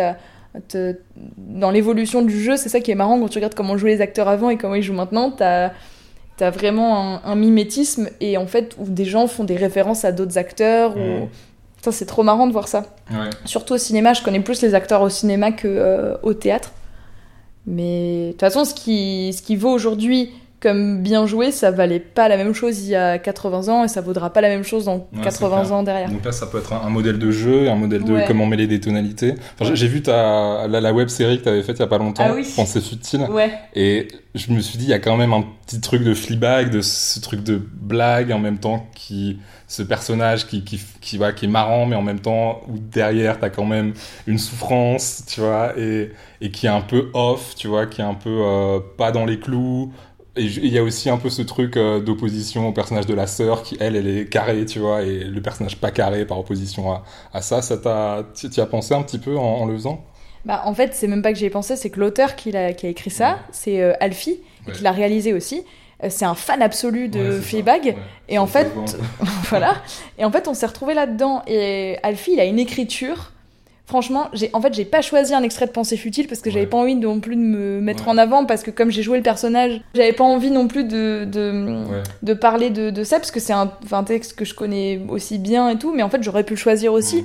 Euh, notamment le texte du dernier épisode de l'oraison funèbre parce que c'est c'est un texte euh, en fait c'est un cadeau en fait quand, il a écrit ça et que je me suis mis à travailler le texte euh, notamment avec euh, avec un ami comédien qui m'a fait travailler. Je me suis dit euh, mais en fait c'est un cadeau pour un comédien de jouer des textes euh, qu'écrit Alfie. C'est un cadeau. C'est trop bien écrit pour les acteurs. Et c'est hyper intéressant parce que lui il fait pas partie de cette école de, de scénaristes qui te propose un texte et après tu le remets euh, à ta sauce en fait. Il y a beaucoup de scénaristes qui fonctionnent comme ça. Tu as une proposition et en lecture, le comédien ou la comédienne revoit plein de trucs, mais barre des, des, Ouais. barre des kilomètres de texte et réécrit, réécrit, réécrit. Euh, Alfie, en fait, il te propose le texte, il est écrit à la virgule près. Tu le lis à la virgule près. Et s'il y a des modifications qui sont vraiment pertinentes pour lui, il, il te les accorde. Mais sinon, normalement, le texte, il bouge pas trop. En répétition, il peut un peu bouger, Mhm. mais sinon, ça bouge pas. C'est écrit à la virgule près et c'est génial, en fait, je trouve, en tant qu'actrice, de se plier à une écriture comme ça.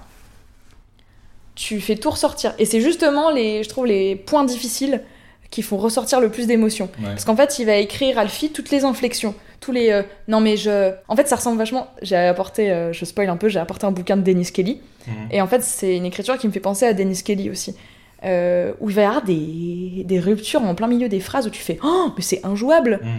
c'est injouable. Pourquoi t'as mis un blanc là ou pourquoi t'as mis un je je euh, ou un oui oui juste Ouais. là? Non, c'est horrible, je peux pas jouer ça, ça va être moche. Et il te dit vas-y fais-le, fais-le, tu vas voir.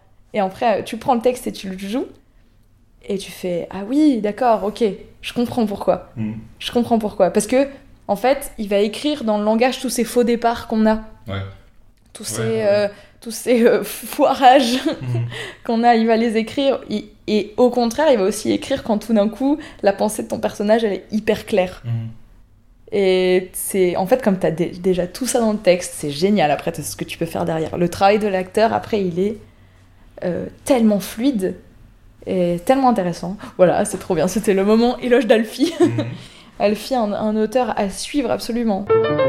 Un texte à offrir. Ah voilà. Alors le texte à offrir c'est marrant parce que je l'ai oublié quand même. Ah, Alors je l'ai en trois exemplaires chez moi. Ouais. Je l'ai en trois exemplaires. En plus, je l'ai en- dans sa langue originale et dans deux éditions. Voilà. Mhm. Euh, c'est Just Kids de Patti Smith. Et c'est le livre que j'offre à tout le monde. Mhm. Vraiment, je l'offre à plein de gens. Je l'ai prêté euh, à mon copain cet été qui l'a qui l'a lu euh, très très vite. Et en fait, c'est un livre qui m'a sauvée. Mhm. C'est un livre qui m'a sauvée quand j'allais pas bien du tout. Euh, après une rupture, tiens, comme c'est étonnant. Euh, et je lève les yeux au ciel en disant ça. Mhm. Euh, et en fait, c'est un, c'est un livre qui m'a donné un bout de liberté en le lisant. C'est un livre qui invite au voyage. C'est l'histoire euh, d'un.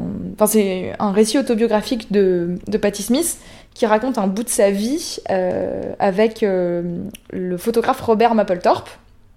Et en fait, c'est, ça commence avec sa vie avant qu'elle débarque à New York, puis il y, a, euh, il y, a, il y a toute leur vie euh, à eux deux en tant qu'artistes, etc. Et en fait, Patti Smith, elle a, elle a, elle a vécu à une époque où, euh, où en fait c'était avant le punk et tout ça, juste avant. C'est un peu, c'est, la maman du punk en fait. Mhm. Hein, Patti Smith, on, on l'oublie, mais euh, c'est elle la daronne du punk. Et en fait, euh, elle est, elle a débarqué à New York un jour parce qu'en fait elle avait avorté et que du coup euh, ça se savait dans son village et bah voilà elle a dû se barrer en fait. Elle a vécu SDF à New York pendant plusieurs semaines, elle te raconte tout ça. Et après, euh, de fil en aiguille, elle a trouvé des logements par-ci par-là, elle a logé chez des gens et tout. Mais elle a vécu une vie euh, où elle a complètement... euh, en fait, le fait qu'elle est une femme n'existe pas. C'est-à-dire- qu'aujourd'hui, moi j'ai déjà peur de voyager toute seule. Mhm. Je m'imagine pas à sa place. Enfin, elle a pas.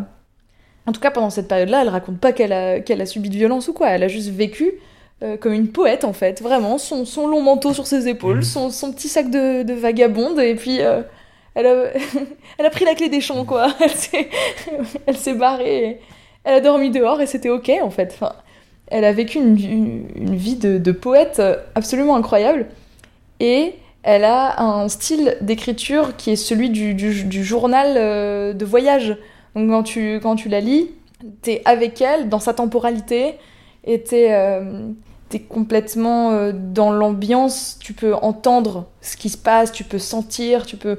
C'est c'est un vrai voyage en fait, c'est c'est vraiment, c'est pour ça que je l'offre, c'est une invitation à voyager et, et encore une fois, c'est euh, c'est- en tant que femme aussi, c'est très empouvoirant de lire ça. Vraiment, ça fait beaucoup de bien. Et c'est et puis si on est fan de, de musique, Mhm. c'est aussi et d'art, c'est aussi très intéressant parce qu'elle a croisé la route de Jimi Hendrix, euh, de Janis Joplin, au hasard. Mhm. Elle a croisé la route de pas mal de gens. Et, et aussi pas mal de gens ont croisé sa route, la chance quoi quand même. Ouais. Et, et donc euh, donc c'est quand même euh, c'est un tellement beau modèle d'émancipation et de d'artiste. C'est qu'elle a toujours vécu sa vie d'artiste parce qu'elle a, elle savait pas comment faire autrement. Elle a pas pu faire autrement. Il n'y avait pas d'autres possibilités. Elle a, elle a juste euh, vogué sur le fleuve de la vie, quoi. Vraiment, euh, c'est génial de pouvoir lire ça. Quelle aventurière et quelle, euh, quelle poétesse, c'est formidable. Ça fait trop du bien de lire un livre comme ça. C'est très beau en plus. La première phrase, c'est Je dormais lorsqu'il est mort. Ah. Mm. Ok, encore euh, la mort, hein, le, le retour. On y revient. Mais franchement, c'est j'arrête pas de parler de ça tout le Ouais. temps. là. Dès que je vais dans des podcasts, je finis par, par reparler de la mort, c'est rigolo. Mm. Bah, Euh, C'est important aussi. Enfin. Ouais, carrément.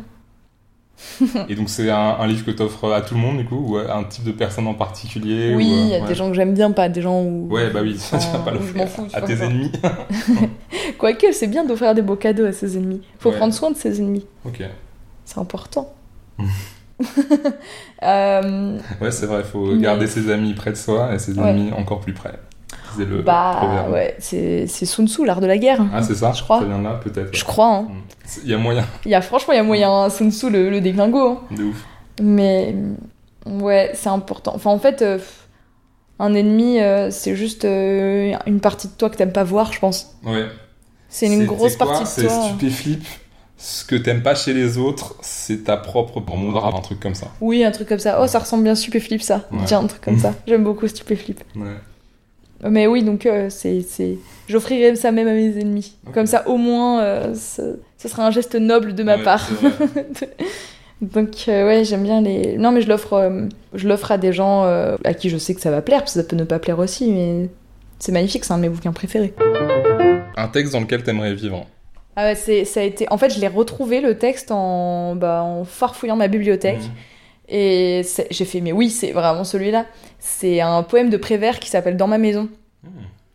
Et en fait, c'est c'est le texte que j'ai servi à tous mes profs de théâtre. c'est le monologue que j'ai servi. Dès qu'on me demandait un monologue, je lâchais ça. Genre, je l'ai servi à toutes les sauces.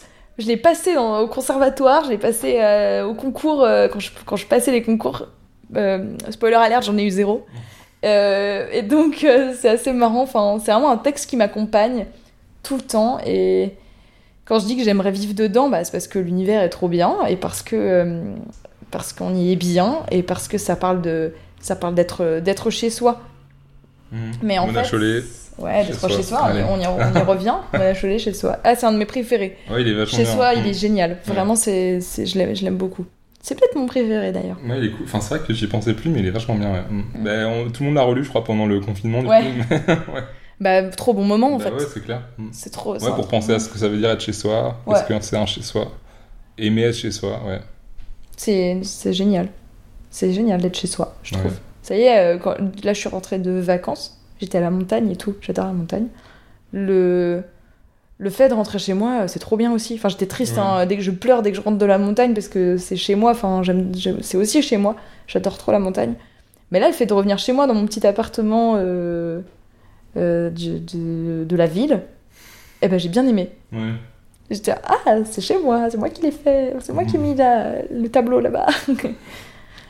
Donc ça fait ça fait plaisir. Et dans ma maison euh, parle de ça et il y a une vraie euh, en fait c'est une vraie ouverture à l'amour aussi quand en fait quand tu t'ouvres à l'amour Ouais, tu dis à quelqu'un viens chez moi. ouais, c'est vrai. Mhm. Bah c'est aussi ça et en fait c'est le plus difficile chez moi. J'ai beaucoup moi je m'invite très bien chez les autres.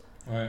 Genre, euh, quand je tombe amoureuse de quelqu'un, euh, je, je, j'adore m'intéresser à ce que fait l'autre. euh, j'adore, j'admire trop l'autre. Je suis ouais, mais attends, il fait ça, il fait ça, il fait ça.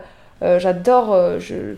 Si l'autre lit un bouquin, que ça m'intéresse trop, j'ai envie de le lire. Enfin, je vais très bien chez les autres. Mhm. J'ai trop du mal à inviter les gens chez moi, par contre. Ouais, bah c'est plus facile, hein, c'est peut-être plus intéressant aussi de découvrir, ouais, découvrir euh, un chez, chez soi de quelqu'un d'autre et, voir comment c'est fait. Enfin voilà, c'est le plaisir de la, découverte, mais Ouais. inviter quelqu'un chez soi, c'est c'est chaud quoi. ouais, Mm. c'est un peu compliqué. J'ai un peu du mal, euh, par exemple. euh, je, suis, je suis pas hyper pudique, par contre, de faire écouter une playlist, je suis hyper pudique. Ah ouais? Ah mais hyper pudique. C'est trop compliqué de me demander, euh, euh, vas-y bah mets un son que t'aimes bien quoi. Je suis genre oh là là, genre je mets le son, je suis genre oh, ils vont détester, oh non il va détester, il va détester, il va détester. Et en fait euh, c'est je peux je peux me sentir euh, hyper vulnérable à l'idée de montrer un truc que j'aime bien. Alors que enfin c'est bizarre. C'est un peu chelou. Mais donc dans, dans, dans ma maison il y a vraiment cette idée là d'inviter quelqu'un. Et aussi de dire, bah. Il y a aussi un truc où la maison, c'est pas une vraie propriété. Enfin, il y a un truc un peu anarchiste aussi derrière, Ouais. qui est en fait de dire, ouais, c'est bon, c'est la maison de tout le monde aussi. Mhm. Parce que j'aime bien. euh, moi, j'ai dû. Enfin, moi, j'aurais du mal parce que j'ai besoin aussi d'ordre et de structure, sinon j'arrive pas à conduire ma vie. Mais euh, j'aime beaucoup les gens qui ont pas besoin d'ordre et qui sont qui vivent trop bien leur chaos, quoi. Mhm. Alors, je vais vous lire le poème. Je pense que je, je peux vous le lire en entier parce qu'il est pas très long. C'est parti, c'est l'instant lecture. Vous entendez le papier? Non, j'arrête. Dans ma maison, vous viendrez. D'ailleurs, ce n'est pas ma maison. Je ne sais pas à qui elle est. Je suis entrée comme ça, un jour. Il n'y avait personne. Seulement des piments rouges accrochés au mur blanc. Je suis restée longtemps dans cette maison. Personne n'est venu.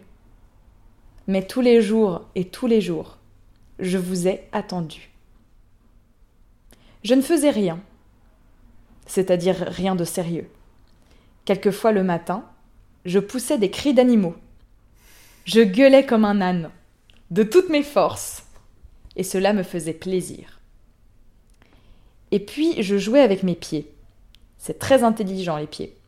Ils vous emmènent très loin quand vous voulez aller très loin, et puis quand vous ne voulez pas sortir, ils restent là, ils vous tiennent compagnie. Et quand il y a de la musique, ils dansent. On ne peut pas danser sans eux. Il faut être bête, comme l'homme l'est souvent, pour dire des choses aussi bêtes, que bête comme ses pieds, gai comme un pinson. Le pinson n'est pas gai. Il est seulement gai quand il est gai, et triste quand il est triste, ou ni gai ni triste. Est-ce qu'on sait ce que c'est un pinson? D'ailleurs, il ne s'appelle pas réellement comme ça. C'est l'homme qui a appelé cet oiseau comme ça. Pinson, pinson, pinson, pinson. Comme c'est curieux les noms. Martin, Hugo, Victor de son prénom. Bonaparte, Napoléon de son prénom. Pourquoi comme ça et pas comme ça? Un troupeau de Bonaparte passe dans le désert. L'empereur s'appelle Dromadaire. Il a un cheval-caisse et des tiroirs de course. Au loin galope un homme qui n'a que trois prénoms. Il s'appelle Tim Tam Tom et n'a pas de grand nom. Un peu plus loin encore, il y a n'importe quoi. Et puis, qu'est-ce que ça peut faire tout ça? Dans ma maison, tu viendras. Je pense à autre chose, mais je ne pense qu'à ça. Et quand tu seras entré dans ma maison, tu enlèveras tous tes vêtements, et tu resteras immobile, nu, debout avec ta bouche rouge, comme les piments rouges pendus sur le mur blanc. Et puis tu te coucheras, et je me coucherai près de toi. Voilà. Dans ma maison qui n'est pas ma maison, tu viendras. Voilà. Il est génial ce Ouais. poème.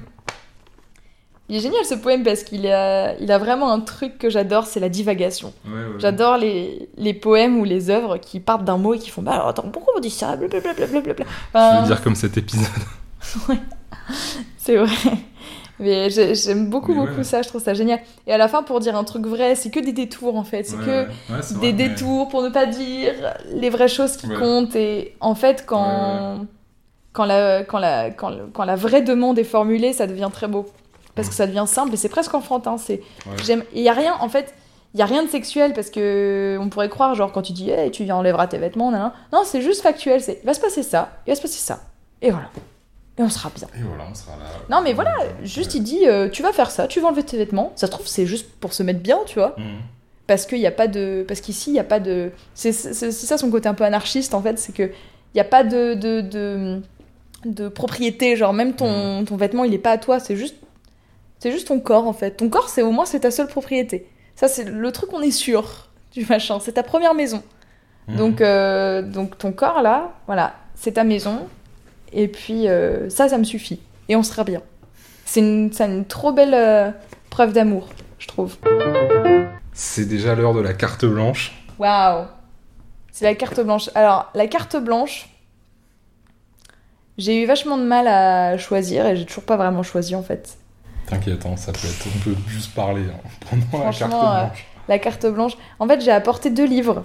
Je on peut en parler par contre. J'ai apporté Ah, bah oui. deux livres. J'ai apporté. euh, Je suis retombée dessus parce que ce qui est génial avec euh, ce projet de podcast que tu as, c'est trop bien. Ça nous permet de remettre le nez dans une bibliothèque et de Mhm. dépoussiérer des, des bouquins. J'ai retrouvé plein de bouquins de théâtre et il se trouve que bah, je vais plus beaucoup au théâtre depuis que je travaille vraiment dans l'audiovisuel quasiment à 100%.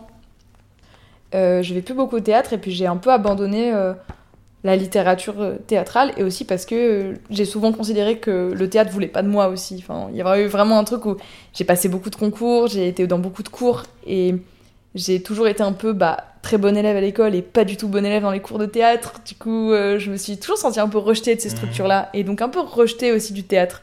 Sauf que bah, c'est juste une impression, genre c'est un bouquin, il va rien me faire et il y a des jolies choses dedans.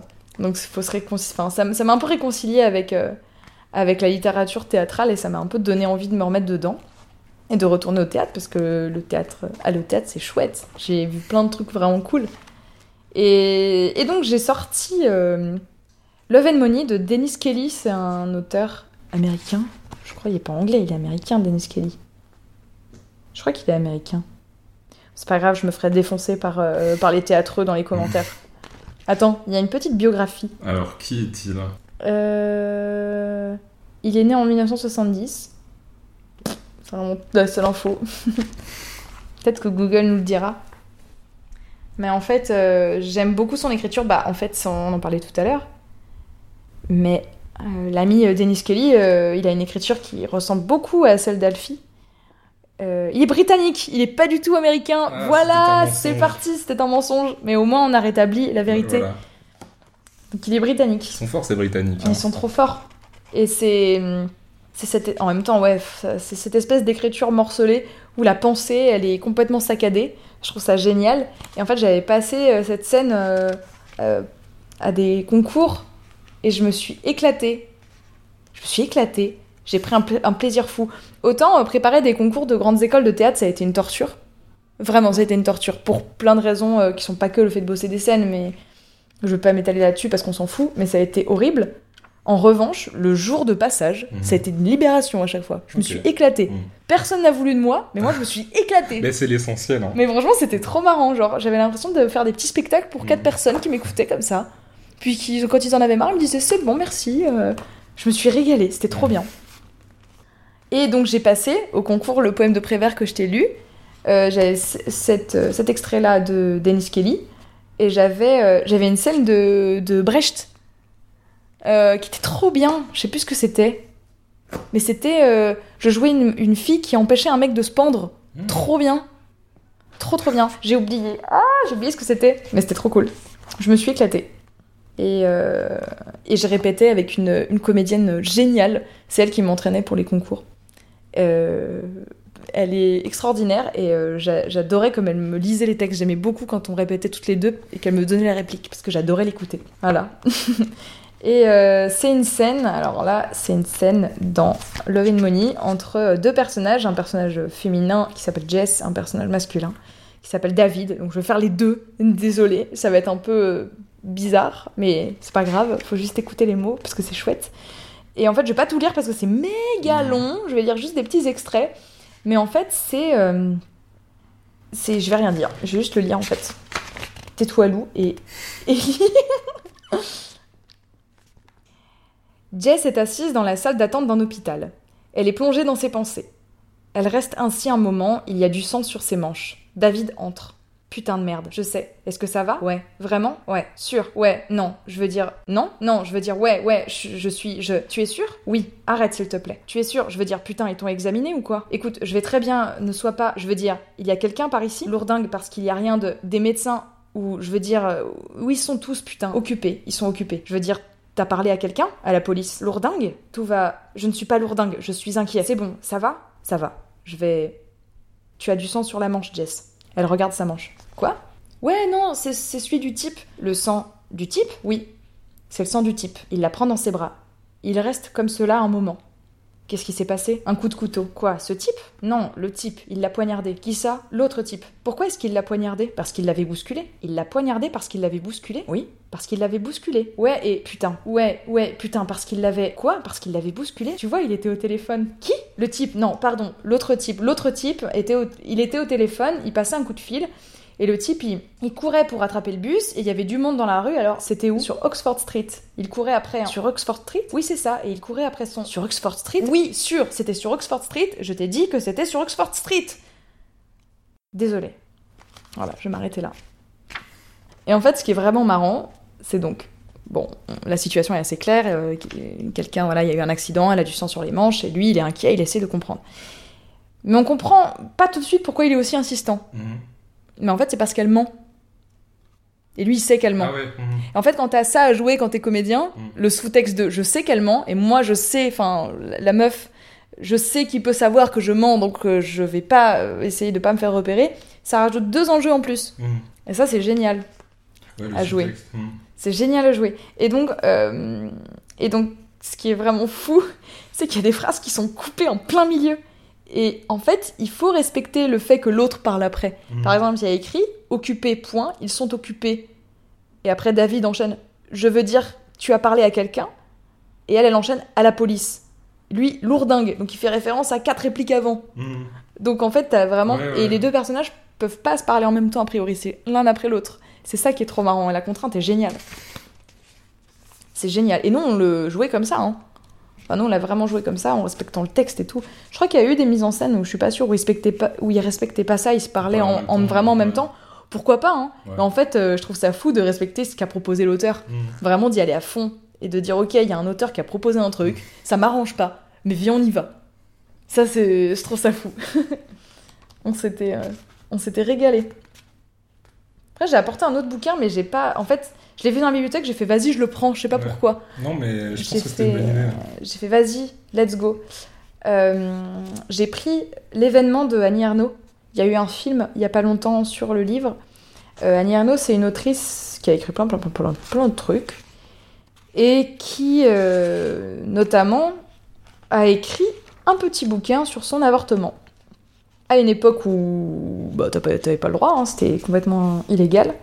Et, euh, et elle raconte vraiment ce que ça lui fait euh, à l'intérieur. On dirait vraiment un journal, un journal intime. Et hum, elle compte les semaines. Hein, on parle encore du temps, hein, Mhm. mais elle compte les semaines, elle compte euh, les jours. euh, y a, en fait, quand, tu vis des événements co- comme ça, la perception du temps, elle change complètement. Et en fait, quand tu plonges dans ce récit-là, tu, tu changes de temporalité aussi. Et elle-même, elle le dit euh, à la fin. Elle dit euh, à la toute fin du livre Pendant des années, la nuit du 20 au 21 janvier a été un anniversaire. Je sais aujourd'hui qu'il me fallait cette épreuve et ce sacrifice pour désirer avoir des enfants, pour accepter cette violence de la reproduction dans mon corps et devenir à mon tour lieu de passage de- des générations. J'ai fini de mettre en mots ce qui m'apparaît comme une expérience humaine totale de la vie et de la mort, du temps, de la morale et de l'interdit, de la loi, une expérience vécue d'un bout à l'autre au travers du corps. J'ai effacé la seule culpabilité que j'ai jamais éprouvée à propos de cet événement. Qu'il me soit arrivé et que je n- et que j'en ai rien et que je n'en ai rien fait. En fait, c'est marrant, elle a appelé son livre L'événement. Mhm. Ça parle d'un il y a un avant et un après en fait, il y a avant ce- cet événement Ouais.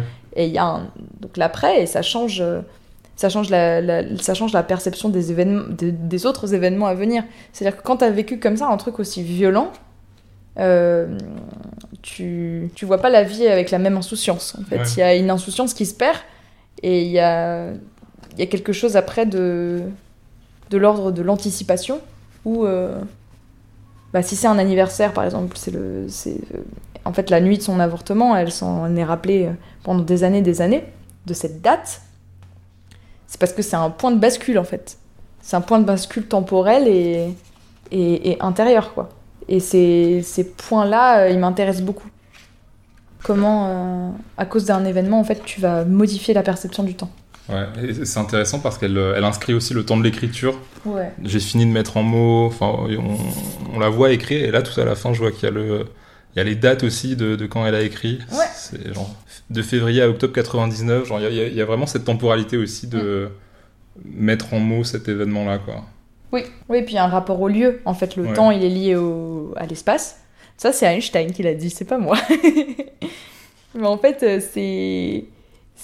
On retrouve vraiment... euh, Elle parle à la fin du fait qu'elle est revenue euh, devant l'endroit où... Où, euh, où elle a été avortée, en fait. Et qu'elle a eu un peu la même, euh, la même réaction. Mhm. Enfin, elle a eu une espèce d'appréhension alors qu'il allait rien lui arriver. Et, Et ça, c'est. C'est très beau et c'est très violent en fait. hein. Ça m'a beaucoup touchée. Et en fait, j'ai bien aimé son style euh, très descriptif. Elle a un style très descriptif, très presque chirurgical. Elle explique comment la salle d'attente est séparée, quand elle va voir le médecin. Elle, euh, elle décrit beaucoup les choses. Elle place peu d'émotions. Mhm. Et le style est très discret. C'est que c'est l'inverse du poteau euh, d'Ennis Kelly, quoi. C'est vraiment l'inverse C'est intéressant. total. Il y, a, il y a deux façons de Ouais. d'écrire sur la violence, Ouais, avec du style et en étant très euh, factuel. ouais en vraiment très, très descriptive. Mhm. Et, euh, et moi, j'aime bien ça aussi, en fait.